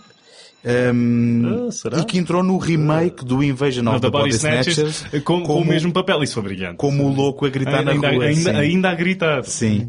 Muito Um, bom, muito bom. Já agora, eh, o original chamou-se em, em, em Portugal A Terra em Perigo. Um, um filme de Sa- Sabes que 56. esse Invasion of the Body Snatchers tem Invasion of the Body Snatchers, o original, depois Invasion of the Body Snatchers, o remake, depois tem The Body Snatchers, Que é do Abel do- do Ferrara. Ferrara, e depois o The, The Invasion. Invasion. Sim, do, de um alemão que agora me Não escapa é o bem, nome. é, de- esse filme tem uma história fascinante que foi, Sim, mas os, fica- os Wachowskis depois tomaram conta do filme. e- Fi- ah, Fica, para outra, sim, fica para outra altura. sim. Mas deixa-me dizer-te que nunca ouviste a expressão de cada década tem o Invasion of the Body Snatchers que merece. Yeah, yeah, yeah, é isso, é isso. Já, já o meu avô me dizia também. É, não, mas é verdade Outro- que é... Outros ditados que o meu, que o meu avô, claro, isto Exatamente, de- exatamente. de Este é- boca de avô em avô. não é? No Natal, quem é que não ouve do avô enquanto está a comer a consoada? Tipo, passa aí o bacalhau e A cada um tem a um inveja consoada. e- a comer a consoada. a, a digerir o, ah, o ah, bacalhau. Mas basicamente, basicamente essa é uma história que eh, é atual em cada década e, e acho que podem continuar a haver sempre remakes e vai ser sempre uma história atual adaptada ou adaptável a, a cada a preocupação no momento. Mas ainda não saímos aqui do, do culto, não é? Porque o Joe Dante também colocou no filme dele aquela atriz do qual estávamos a falar. Barbara Steele. E que eu, eu juro que não consegui parar de olhar para ela neste filme que ela estava. Não sei. Ela não está bem neste filme, deixa-me Não dizer. está bem? Não, eu acho que O não. quê? Eu acho que não. Eu detesto. Ok, vamos por partes. não me batas, vá lá. Ahm, eu sei que ela é uma atriz de culto. Tu falaste dela a propósito da Máscara do Demónio do Mário Bava. Ahm, e ela também entrou no, no 8 e meio do Frederico Fellini. Ah, e aparece aqui e eu, a mim parece-me que ela apareceu numa tarde e que estava a fazer um frete. Ahm, por- Mamma mia, Barbara Steele. eu não, eu não sei que te diga, a forma como ela fala e ajeita o cabelo, e pare... eu, eu não sei o que é que ela está a tentar fazer, mas ehm, eu percebo que é uma atriz de culto, ok? Eu percebo que é uma atriz de culto, mas eu não sei o que é que ela está a fazer neste filme. Eh, sinceramente. Não tenho mais nada a dizer sobre isso. Mas nós temos também aqui, curiosamente, na equipa de efeitos especiais, uma série de nomes surpreendentes quando a gente depois vai ver o futuro, a futura carreira deles. Aparecem aqui Rob Botan. Uhum. É Robot Botan? Botin? Botin? Botan, acho que é. Botan. Não sei, juro que já, nós já tínhamos, Já passámos por isto, Já passámos por isto. Sim. E ele também, de certeza. Eh, ele, ele acorda todos os dias e diz, mas que raio de nome me meteram? Um, o futuro criador da coisa em The Thing, um, portanto, da- das várias formas da coisa, não é? Da, daquele extraterrestre. a falar de um filme pornográfico. Não, do, do Ah. veio do outro mundo do John Carpenter. Espera lá, esse Um, também é o nome de um filme pornográfico. Chris Wallace, o futuro criador da mosca eh, e, de- e das criaturas do Gremlins, eh, do próprio Não, Dante. porque o nome do filme pornográfico era uh, Vi-me num outro mundo. Depois podes cortar esta. Não, não, não, não, vai ficar, peço desculpa. o Phil Tippett, que vinha aqui fresquinho do Star Wars do George Lucas.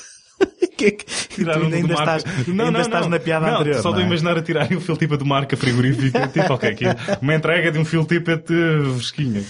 Portanto, e também aparece aqui como ani- animador da- das criaturas no departamento de efeitos eh, visuais. Ahm, depois, há aqui também, eh, para arrematar eh, aquilo que é uma equipa de luxo, ahm, o Pino Donaggio,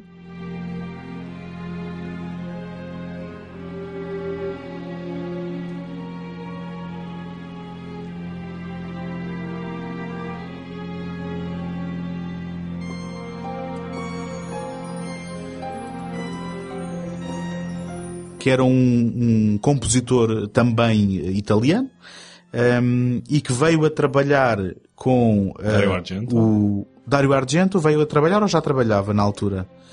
Eu Ou sei foi, que só, ou foi só com o Brian da Palma? ele, ele veio a trabalhar com o Brian da Palma e a única o, Ah, a única agora meti os pés pelas mãos. Eu- o Dario Argento é mais Goblin e coisas do género, não é? é e Dario Simonetti e coisas do género.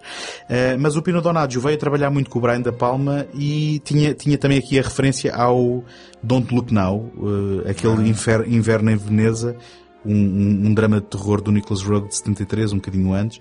Mas sim, ele, ele terá ficado, digamos, Mais eh, famoso mais famoso fora de Itália por causa do, do De Palma. Eh, de- Desculpa, eu estava a falar por cima de ti e não ouvia piada. Mais famoso pelo Piranha. Bom, eh, a verdade é que, eh, apesar de terem trabalhado à distância, a música dele, eh, penso que terá funcionado aqui, ou pelo menos na minha opinião funciona. E não, não sei se tens alguma nota do Joe Dante ter ficado satisfeito ou insatisfeito, mas eu penso que é uma contribuição que também eh, é essencial para aquilo que é o resultado final. Não, mas vou voltar para os efeitos especiais, porque tenho uma, uma espécie de... Um acontecimento engraçado que aconteceu na pré-produção do filme. Isto cortesia de um artigo muito, muito interessante e que vai bastante a fundo na produção de cada um dos filmes ah, da saga. Portanto, pesquisem por uh, Making of uh, Paran Entertainment Weekly no Google e vai, vai lá aparecer. Isto está, acho que está dividido em três ou quatro partes. Ah, mas basicamente o, o Joe Dante utilizou a University of Southern California, ah, uma piscina olímpica e meteu lá todo o tipo de, de- de piranhas de efeitos de- especiais para ver o que é que funcionava. E tal não foi a quantidade de sangue falso e etc. que ele meteu naquela piscina que eles acabaram por criar um novo tipo de fungo que trouxe até cientistas de Sacramento para tentarem descobrir que raio era aquilo. E para ser removido, eles tiveram de fazer uma decapagem por jato abrasivo. Ah, sim, sim, muito bem. muito bem. Ah, e pronto, e o, o doutor original, um ator que eu não, que eu não posso dizer o nome, mas eu não conheço, ah, assim de, de chapa. Ah, ele basicamente ao ver isso viu as condições com que eles iam trabalhar e, e recusou-se a entrar no filme. Hum, e, pois, lá, porque- e lá veio o Kevin McCarthy. Est- Estava, Quando, estava... quando se cria novos tipos de fungos, Sim. se calhar não é. E estava a prever Ah, onde é que sim. teria que, se, que, se- que entrar, possivelmente, sim, em alguma, em alguma água mais eh, fedorenta. E, e, e- ele saiu de lá daí da, da, da University of Southern California com duas horas de piranhas debaixo de água para mostrar ao Roger Corman. E o Roger Corman, passado 15 minutos, ahm, man, ok, tudo bem, vai fazer o filme. E ele para grande, para grande ilusão do Joe Dante e perguntou ao Roger Corman se, mas não queres ver eh, os cheios prostéticos a serem mordidos pelas piranhas? E o Roger Corman disse, mas tem mesmo que ser. E. Muito bom. Hum, então agora entrando também diretamente no filme, eh, nós logo lá na abertura, eh, tal como já acontecia no, no Orca, temos aqui uma pescadela de olho ao tubarão imediatamente, Uhum. não é? Uhum. Nós vemos a, a Maggie, hum, a Heather Menzies a jogar um jogo de eh, arcade, que é um jogo do, tubarão. sim, do eh, Jaws. Precisamente. Hum, depois, uma das coisas que se calhar é mais Mas memorável... o filme sabe, o filme sabe que é, não, claramente sabe que é, que só está vivo por causa, por causa do Jaws. E até o John Sayles disse que esta era a versão de 1 dólar e 98 do, do Jaws. Portanto, eu, eu gosto que o filme tenha presente e, por, e, e pelo filme saber o que é, sabe exatamente o que deverá ser. É, pode ser um bocado... Não, eu, eu sei o que é que estás a dizer. Ou seja, tu estás a dizer é que não é um daqueles filmes que, eh, inspirando-se, depois faz de conta que não se inspirou. Sim. É um filme que assume a sua influência Sim, sim. e a sua, vá, cópia, entre aspas, não é? Eh, e eu penso que, se calhar, essa honestidade e a integridade de- de- de- deste, deste tipo de, de artistas e autores também depois contribuem ou, ou são visíveis naquilo que é o resultado final. Eh, Eu concordo eh, em absoluto com isso. Um, há, uma, há uma coisa que aqui no Piranha acabou por, também por ser muito um, um, marcante e, e- que é uma, uma imagem de marca hum, deste filme, que é o som que as piranhas fazem debaixo d'água. Né? Uh, que, que Não, é... Sons completamente diferentes. Temos, Sim. temos, de, temos de acordar no qual é que é o som Uh, correto. se calhar, se calhar É uma mistura dos dois. Se calhar é uma mistura dos dois, se calhar nenhum dos dois foi famoso. Eh, E que tal arranjarmos um clipe Com, com o som das com o piranhas. som das piranhas? Agora. Agora.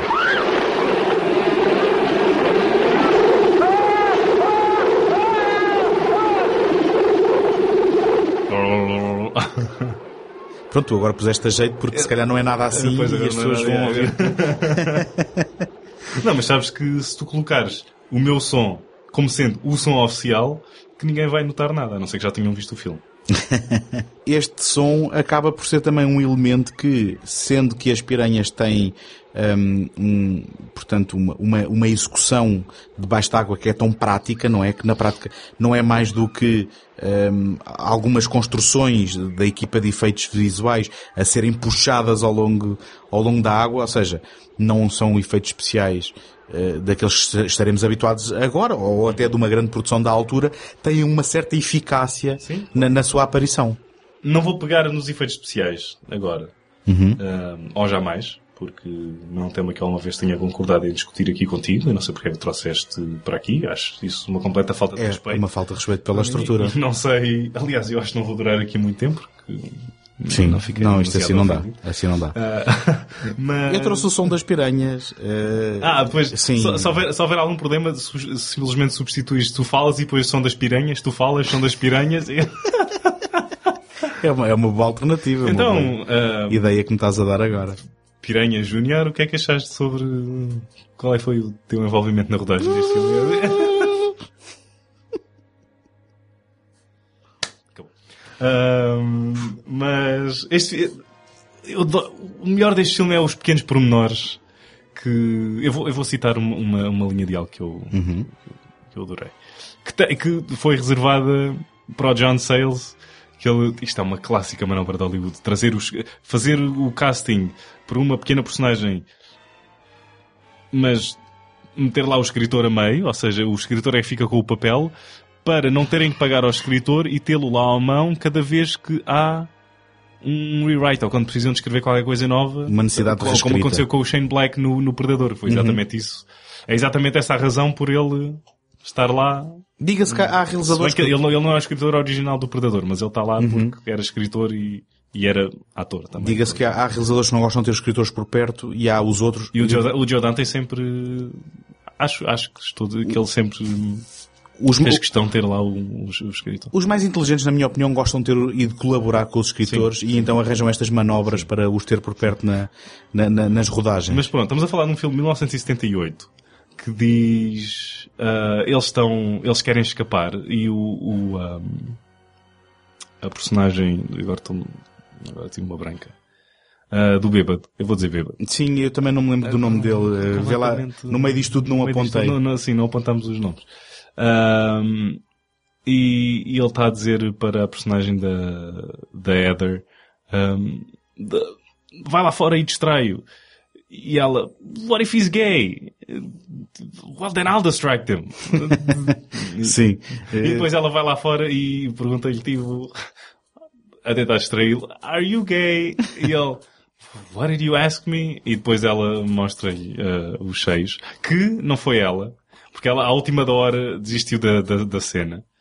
Não, não quis mostrar na prática. Não, não quis mostrar. E o Joe Dante teve de fazer um casting a seios eh, para fazer o insert eh, daquela cena. E ele diz que foi os o casting mais vergonhoso que ela alguma vez teve que fazer.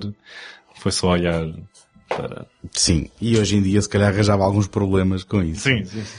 Hum, não, não, não, ah, não, sim. Sim, isso agora fizeste-me lembrar o History of the World do Mel Brooks. Ah, ainda não vi. Eu comprei agora uma box do Mel Brooks e... Nunca viste este filme? Ainda não vi o History of the World. Não, não conheço a cena do No, no, no, yes, no, no, ainda, yes. ainda não vi, ainda não vi. Mas eu, Bem, eu quem, quem, quem conhecer está a rir-se neste momento. Eu comprei uma box agora e vou fazer uma maratona de Mel Brooks ah, até cair de uma das minhas 12 cadeiras. Muito rapidamente, houve, um- houve uma sequela que é o Piranha 2, assinado por o tal James Cameron, houve um remake para televisão, houve um filme em 2010 que eh, na prática é uma reimaginação, não é? Que aquilo não é um remake direto, e depois teve uma sequela em 2012 que se chamou Piranha XXL. Eh, só uma curiosidade, realizado pelo John Gulager, que é filho do Clu Gul- Gulager, que em 85 se tornou num ícone do, do cinema de terror Por ter entrado. Return of the Living Dead e Pesadelo em Elm Street 2, no mesmo ano. Ah, Ah, esse filme, era, ah, esse filme quando era demasiado novo e até eu percebi o, o toque homoerótico ah, que o filme tem. Especialmente quando há uma, uma cena num balneário o Pesadelo em Elm Street 2, sim. em que sim. ele simplesmente só leva ahm, as Da chapadas da, da, da, da toalha, é? açoites de toalhas Sim, ali. açoites de toalha é, é bom. Ah, é esse era ótimo. o título original do filme. Era Açoites de Toalha, Sim, Pesadelo Pesadelo Elm Street Street 2 2. açoites de toalha. Ahm, eu, não, sei- eu não sei se recomendo O que, é mais, o que é mais giro, desculpa, o que é mais giro desse filme é que o próprio realizador não tinha noção. Não tinha noção. E, e, enfim, se virem o documentário sobre a, a série, vocês também vão achar piada a esta história. Mas, Mas eu não sei se recomendo. Eu não vi o Piranha XXL, só vi o outro. O, o, o 3D, do, do Alejandro Arra. Ahm, mas recomendo. Há um filme que eu gostei, também já não vejo há algum tempo. Mas na altura achei simpático e é um filme de baixo orçamento, realizado também pelo John Gulager, que é o Feast. Que tem uma série de sequelas Tem também uma dele. série de sequelas sim. também. Ah, mas por que não? Tem o Wes Craven, deu lá o nome dele, e o Ben Affleck e o Matt Damon também. Ahm, Eu, eu penso que este foi eh, um filme que saiu de uma experiência em televisão, de um programa, de um reality show de onde se elegia um realizador.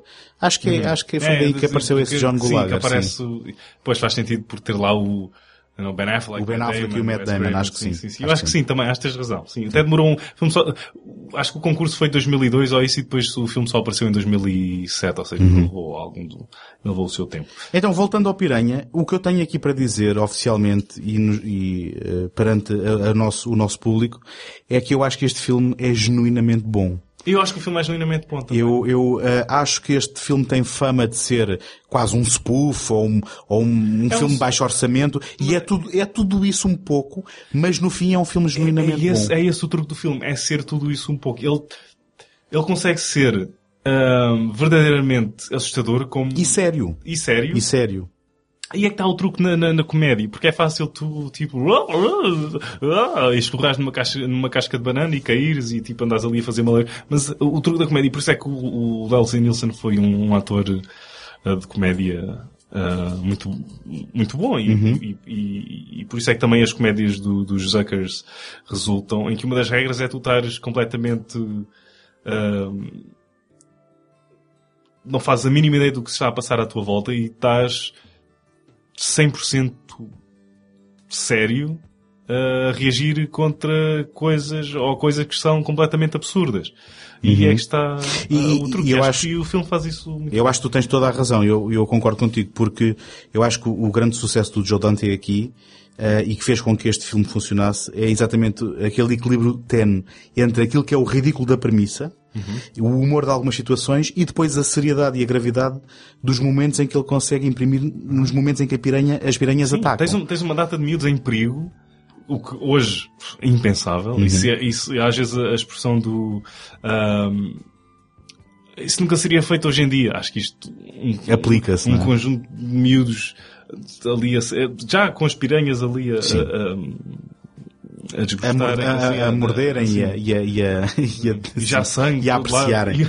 E um dos, um dos meus preferidos é a personagem do Paul Bartel, que é o que é do acampamento onde está a filha da- da- do, do, Do tal bê- bêbado.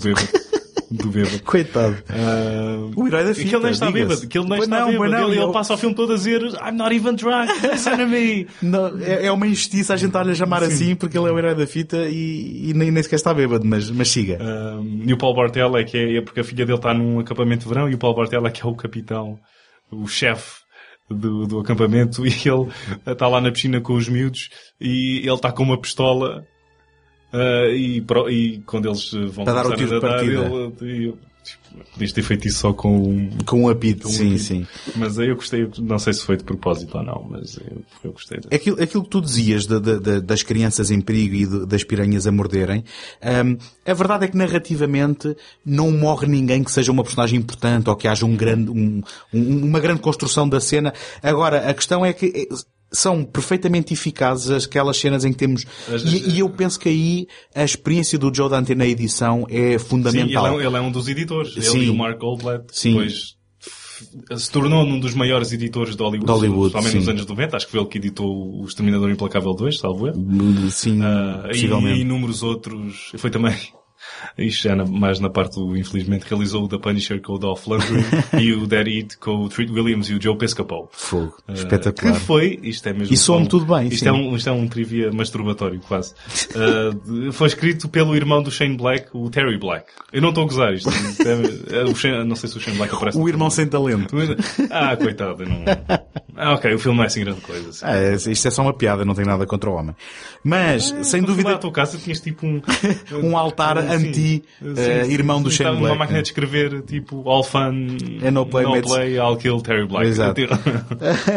Mas hum, sem dúvida que a edição hum, é perfeitamente eficaz e aposto contigo que foi um aproveitamento e reaproveitamento daqueles bocadinhos que funcionavam de- dos tais efeitos subaquáticos de- bons, das piranhas a morder. Tão bons que depois no filme, no remake televisivo de 95, sabes o que é que eles utilizaram para efeitos especiais? As mesmas cenas. Exatamente. Mas eh, hum, E o, não, o, Joe Dante, o Joe Dante recusou. Ele perguntou ao, ao realizador: "Ahm, então onde é que ah, onde é que vocês vão rodar isto? Filmar isto? Eles, ah, não vamos filmar. Não, não ah, em Los Angeles. Ah, e onde é que vocês vão aos rios e. Ah, não, vamos utilizar os teus efeitos. Ah, queres um cameo? Não, deixa. Exato, não, não quero, não quero ter nada a ver com isso. Bem, aqui também já, já, já aqui tinha dito e vou repetir-me, a música do Pino Donaggio, acho que leva também Uhum. Sim, eh, sim. este material. Ahm, e de certa forma, este é um, ahm, é um filme que é apreciado junto de, de, de cinéfilos. Eu, eu tenho, tenho Piranha como uma referência para ahm, artistas que ahm, conseguem apreciar aquilo que é a, a- a arte de autores perante orçamentos reduzidos e conseguirem produzir. Isto pelo menos é a minha ideia Uhum. e é a minha percepção do, do Piranha. Sim, e acho que e dá para ver, por exemplo,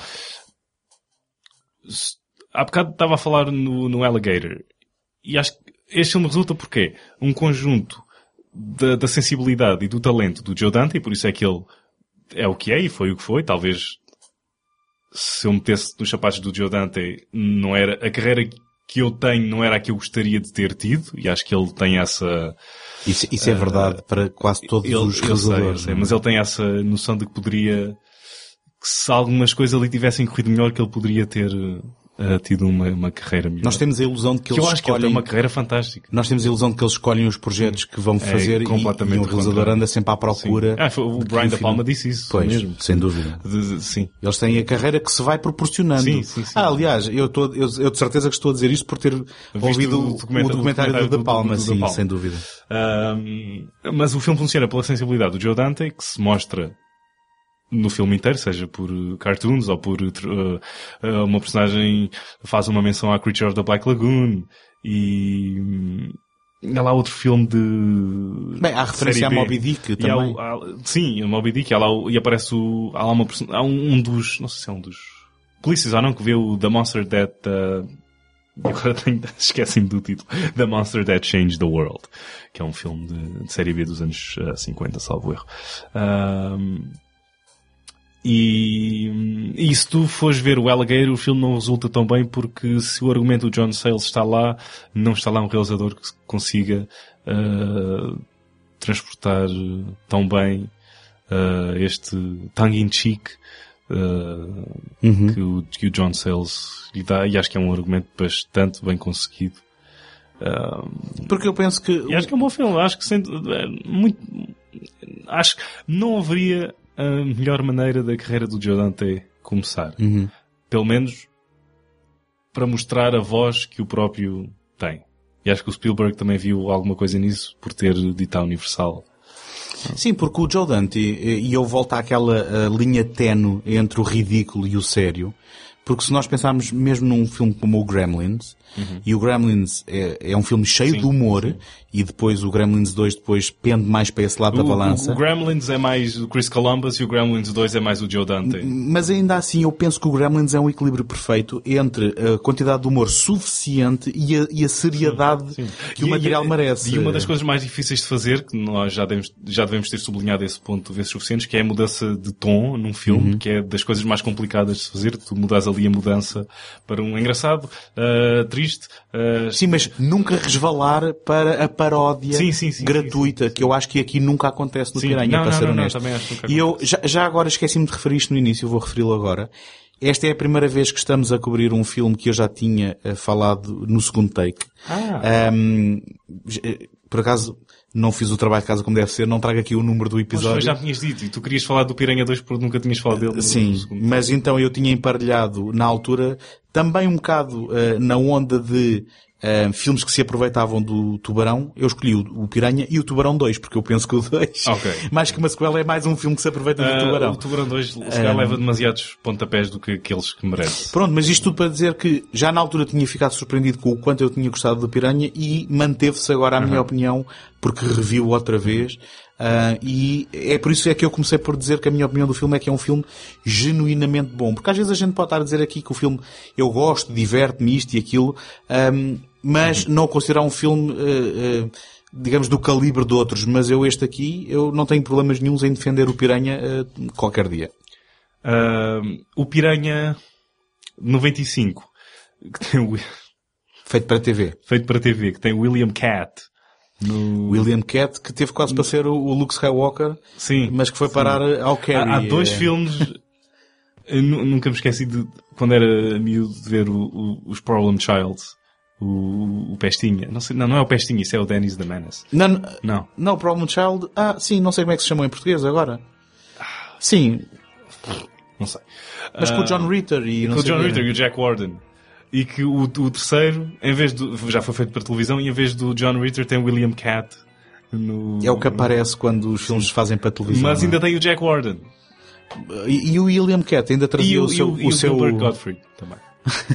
o William Cat ainda trazia o seu Manfro de, dos anos 70, não? Ah, já não. Mas eu vou começar a adotar esse look. Espetáculo. Mas ias a dizer qualquer coisa sobre o, Piranha de 95. Ah, que uma das grandes, pronto, o Joe Dante e o Davidson não, e o Davidson não são grandes fãs do filme, precisamente porque o filme extrai, tira do, do, do, do ADN do filme o humor todo e fica aquilo sequíssimo e aparentemente o filme não resulta nem de perto nem de longe. Pois nunca vi. Nunca Nem vi. eu. Ah, António, preferes um tubarão ou sem piranhas? Ok, essa pergunta hum, vou tentar ver se dá aí rasteira. Está- Estás, estás a, a dizer do ponto de vista da qualidade dos filmes Não, não, ou, está- ou- ou na vida real, se eu Não, tiver que me na- deparar? Na, na vida real, na vida real. Um tubarão ou sem piranhas? Sim. Eh, acho que vou ficar na areia. Não, tens de escolher um. Uh, sem piranhas. De qualquer forma, preferia ter que encarar sem piranhas. Ok, esta também encarava sem piranhas. Mas não, não, não, não sei Porque- justificar esta resposta. Digo Porque já. só tem sequela até ao segundo. O Jaws tinha de levar com mais Boa. bons filmes. Boa. E depois ainda tinham, e depois ainda, eles levavam aquilo muito pessoal e, não, vou para as piranhas. Então, E por falar em Jaws. Exatamente. A segue Ah, perfeita. segue perfeito. Ou a transição, vá. Outra- sim, já, sim. já que estamos a fazer um podcast em português. ah.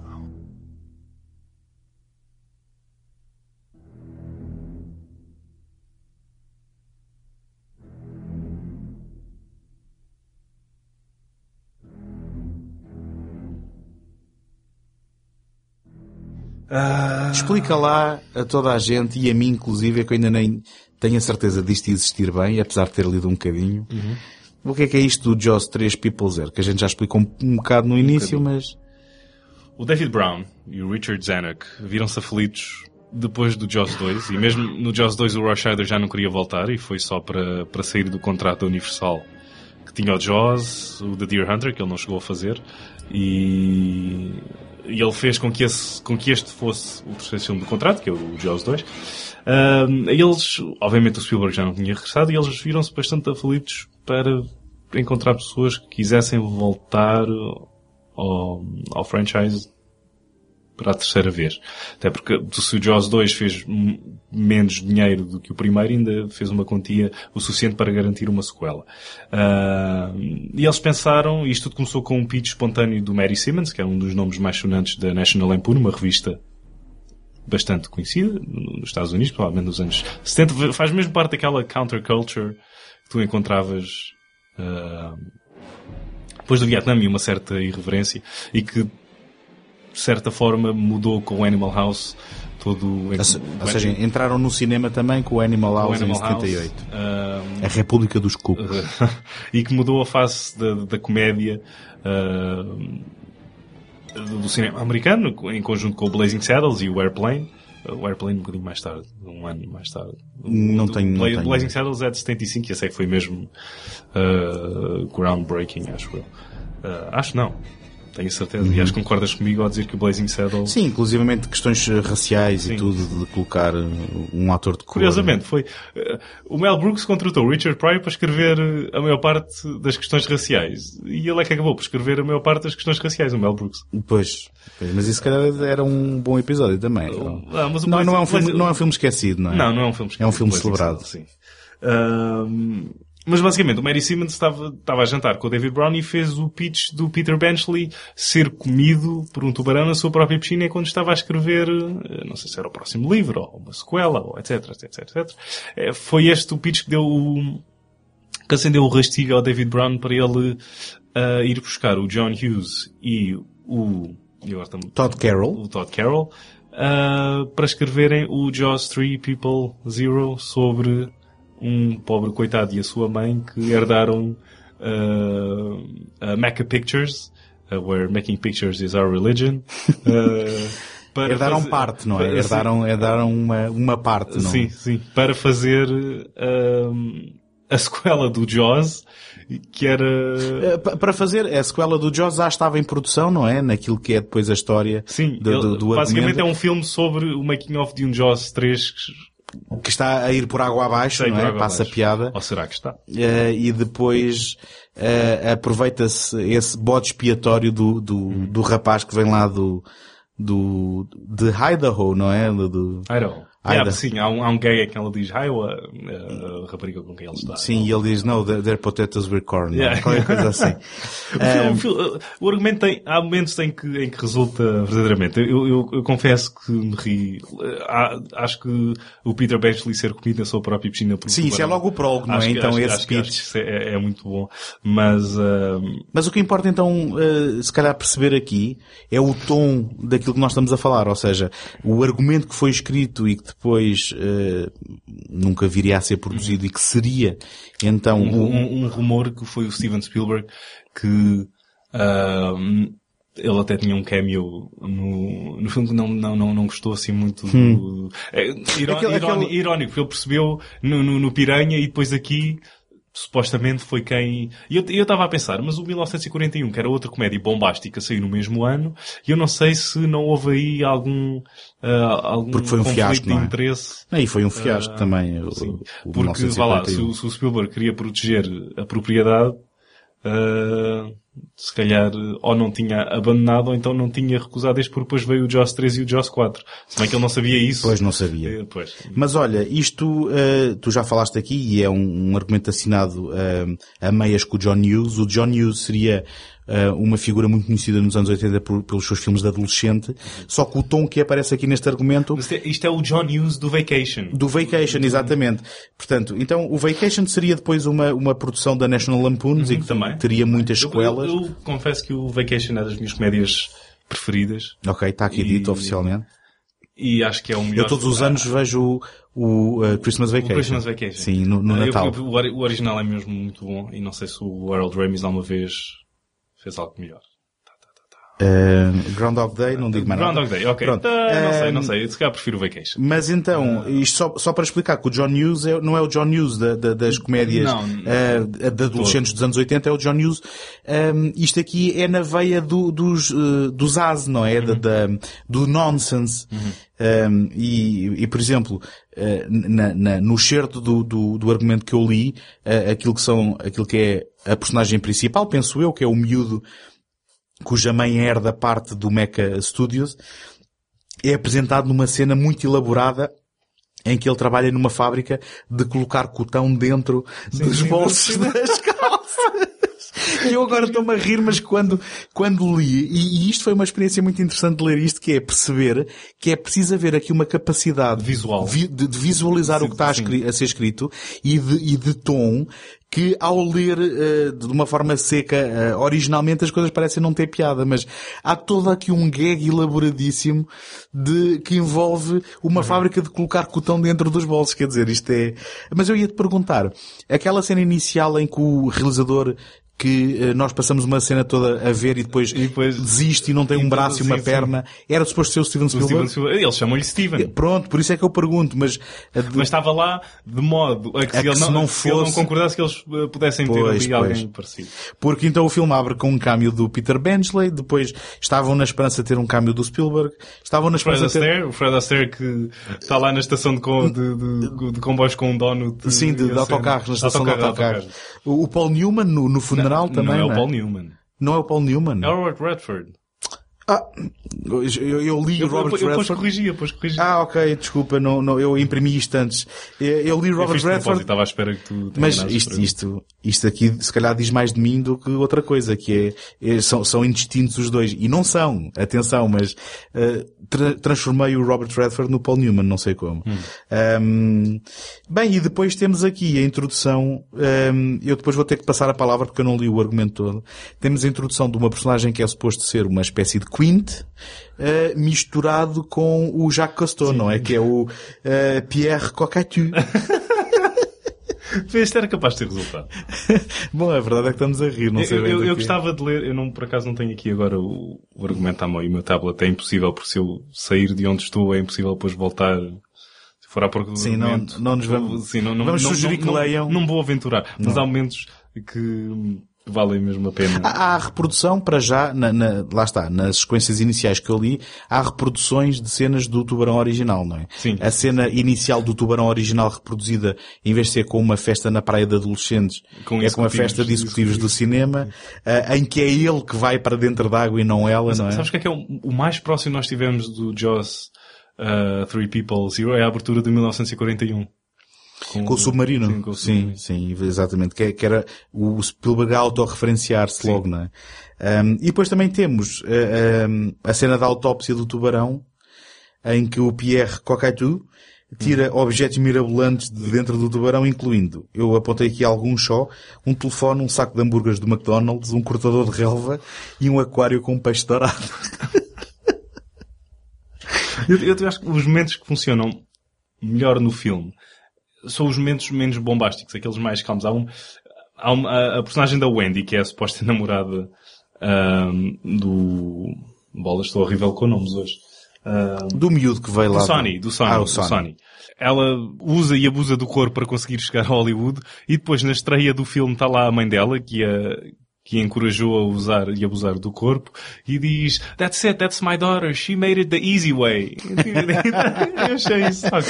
Eh, eh, Deixa- Deixa-me dizer que há algumas piadas eh, que hoje em dia seriam encaradas de forma bastante. eh, ou, ou seja, seriam consideradas sexistas, ehm, porque é Eu tenho- usado e abusado esta dinâmica de poder dos executivos e das secretárias e, de, e das atrizes. Eu, eu tenho outra boa que também está E, e- e há uma, há uma que, me caiu muito mal que tem a ver quando ehm, eh, estão a tentar sabotar eh, a filmagem e então acabam por mandar a luz abaixo em alguns quarteirões e há uma piada feita à conta de uma rapariga estar com um homem de cor grande dentro de um elevador Sim, sim. e em que o pressuposto é de que ela está com medo dele Sim, essa- simplesmente essa- só sim, por sim. causa da cor dela. acho que isso foi de. não era. Estava a, a meter, se calhar, eh, o álcool na ferida de... É, Porque, por exemplo, vai ver, vai ver o Kentucky Fried Movie. Ok, nunca vi, do John Landis, não é? Do John Landis. Em que... Isto é um... É um, é um, é um dos uh, skits. O filme é composto por vários uh, skits. E há lá um que é basicamente um Daredevil que vai para o meio de, de- do, do Harlem e está lá um grupo de afro-americanos e ele é branco como a cal e tem um capacete, é, é como se fosse um, um, um kamikaze e, e vai lá ahm, para o meio da, do, do, deste grupo de afro-americanos e grita tipo Nigger! E depois vai a correr. E isto, é, isto, isto foi escrito pelo. Podes censurar esta parte se quiseres, mas Não, é, não, é- não, é- não. é- é o que acontece o, no o filme. O que eu digo é que isto nos anos 70 eh, havia outra atitude 77, perante, 77. 77, havia outra atitude perante estas coisas, não é? Como se 77 não fossem os anos Bem, ai- ainda, ainda o aeroplano... E foi escrito pelos Jazz. Pois, e era isso que eu ia dizer ainda. O aeroplano faz muitas piadas à conta Sim, da, sim, da com- raça, não é? com aquele- com aquele jive que ele- jive, exatamente. Eh, mas Ok, então, isso é engraçado. pontos altos aqui da- do, do argumento. Queres eh, dizer mais algum ou alguma Ah, conclusão em relação... Tens pena disto Eu, não ter te- eu ido para tenho pena frente? disto não ter ido para a frente, porque, tendo em conta o que tivemos, gostava muito de ter visto isto. Mas também estou contente de isto não ter ido para a frente, porque poderia ter sido um, um- um flop brutal e também porque, na verdade, o Joe Dante já tinha feito este filme duas vezes. Ele fez o Hollywood Boulevard e o Piranha. E o material já estava... hum, Eu penso que eh, já- o, não sei, ele já tinha explorado esta, esta praia. o facto de ser um filme oficial já tinha explorado esta praia, já tinha deixado o- este, este tema sem espinhas, não é? Ahm, eu acho, eu acho que o facto de ser um filme oficial que seria um spoof era, eh, sem dúvida, algo que poderia ter trazido algo diferente. Eh, a gente nunca sabe o que é que pode aparecer que muda o panorama, não é? E poderíamos ter aí mais coragem até de uma própria série hum, navegar em, em diferentes géneros de uma forma, lá está, uh, um, propositada e não uh, sem querer, como por exemplo o, Nightmare on Elm Street, não é? em que os filmes vão ficando cada vez mais uh, paródicos, uh, não propriamente por uma decisão executiva. Tens o mas- Halloween Resurrection que acaba com o Buster Rhymes a dizer para o Michael Myers Trick or treat, motherfucker. Bem, tu foste buscar, tu foste buscar o, o pior filme de alguma franchise Tu, de mas tu alguma chegaste, vez. chegaste a ver o filme? Vivi, eu, eu fiz... No cinema? Não, no cinema, no cinema não, mas eu fiz questão há uns anos. O quê? Adoraste o filme? mas como é que tu estás a fazer isso? Ahm, eu, eu, por acaso, Halloween foi uma daquelas que descurei. Acho que durante muitos anos só conheci o é? original. E há, há pouco tempo, há, há um ano ou dois, ahm, decidi ver a série toda. Ahm, e é engraçado porque o, o H2O an- antes deste tinha trazido algum nível. Não. Uh, tu, não é, tu não és fã do H2O? Não. Ok, eu sou, eu sou, uh, eu acho que o H2O a seguir é, enfim, não vou dizer nada que me comprometa. Não desgosto assim tanto do H2O o, e ao pé do Resurrection é o Citizen Kane, desculpa lá. Basicamente é isso que eu, que eu tenho para dizer. Não sei como é que chegámos aqui na conversa, não sei. Isto, ah, basicamente estávamos a falar de uma, uma série poder v- navegar em diferentes hum, géneros e em, e em fazer eh, experimentações eh, que fossem eh, o seu propósito, não é? E não acidentes. Há uma, eu já vou voltar ao Just Three People, People Zero. Há uma, há uma cena no filme uh, que é a obrigatória cena de, com, com os Hare Krishnas no, acho que é na estação de autocarros. É, eu ainda li essa, sim. sim. Mas, não gostaste Mas, dessa? mas eu estava a ler aquilo e estava assim, mas isto é a piada que fazem no, no aeroplano. O, o do give me 10 dollars, 10 dollars, no, 9 dollars and then you'll give me the 3 at home. No, 20 dollars. No, what about 50 dollars? Hey, this guy owes me 50 dollars. Ajude-me a dar o dinheiro que ele me deve. 100 dollars and God will let you rest on my tits. Mas, é, mas essa piada foi feita no aeroplano, não é? Quer dizer, Ah, não foi assim tão. Enfim, sim. Acho que faz a piada é, é a última, é a última frase. E há outra, está lá um, do, um escrito, pronto, se alguém ler vai perceber, está lá o- um escritor acidental do filme e o encontro que ele leva para a estreia. Isto é mesmo já... já Ah, já o escritor, o tipo que lhe vai entregar Sim, sim, o... sim, Ele levava o quê? Que ele depois fica com aquilo na mão. É uma televisão. Ah, exato, Uma televisão. exato. Eles trocam, trocam de, de- de lugar. Sim. E o outro fica a segurar a televisão enquanto ele Porque ele escreve. escreveu não o Chihuahuas from Hell. Um, e o? Isso faz-me lembrar, desculpa lá, desculpa. o Beverly Hills Chihuahua? Não, eh, curiosamente, ao ler essa cena, lembrei-me de Barton Fink, vê lá tu. Ah, ok. Eh, foi uma referência que me saltou à cabeça.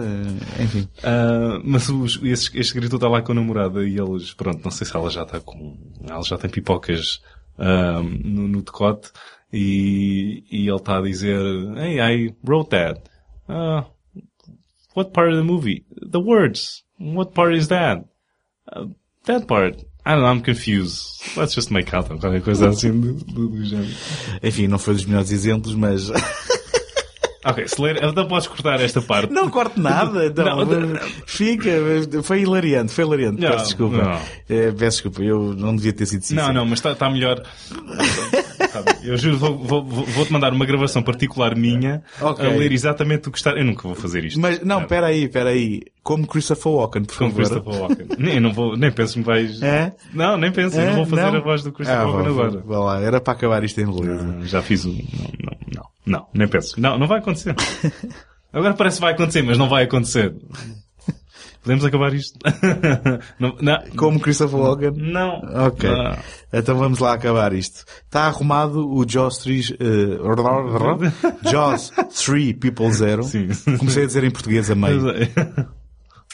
Então, olha, se calhar antes de nos despedirmos e irmos embora, eh, eu gostava só de relembrar aos nossos ouvintes que podem visitar o site eh, desta eh, palhaçada, ah, desculpa, deste podcast em segundotake.com barra betamax e podem nos seguir no Facebook. A melhor forma de não perderem nenhum episódio é subscrever o Betamax na aplicação da vossa preferência. Se optarem pelo iTunes, deixem-nos uma classificação e uma crítica positiva para tentarmos chegar a mais ouvintes que possam gostar do que aqui fazemos.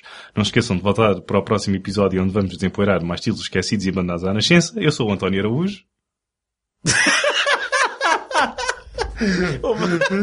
Houve aqui uma gralha. Não... Mas pode continuar assim. Eu sou o Tiago Laranjo. Até à próxima. Até à próxima. Ami, minimu, santi. Santi. Tanana.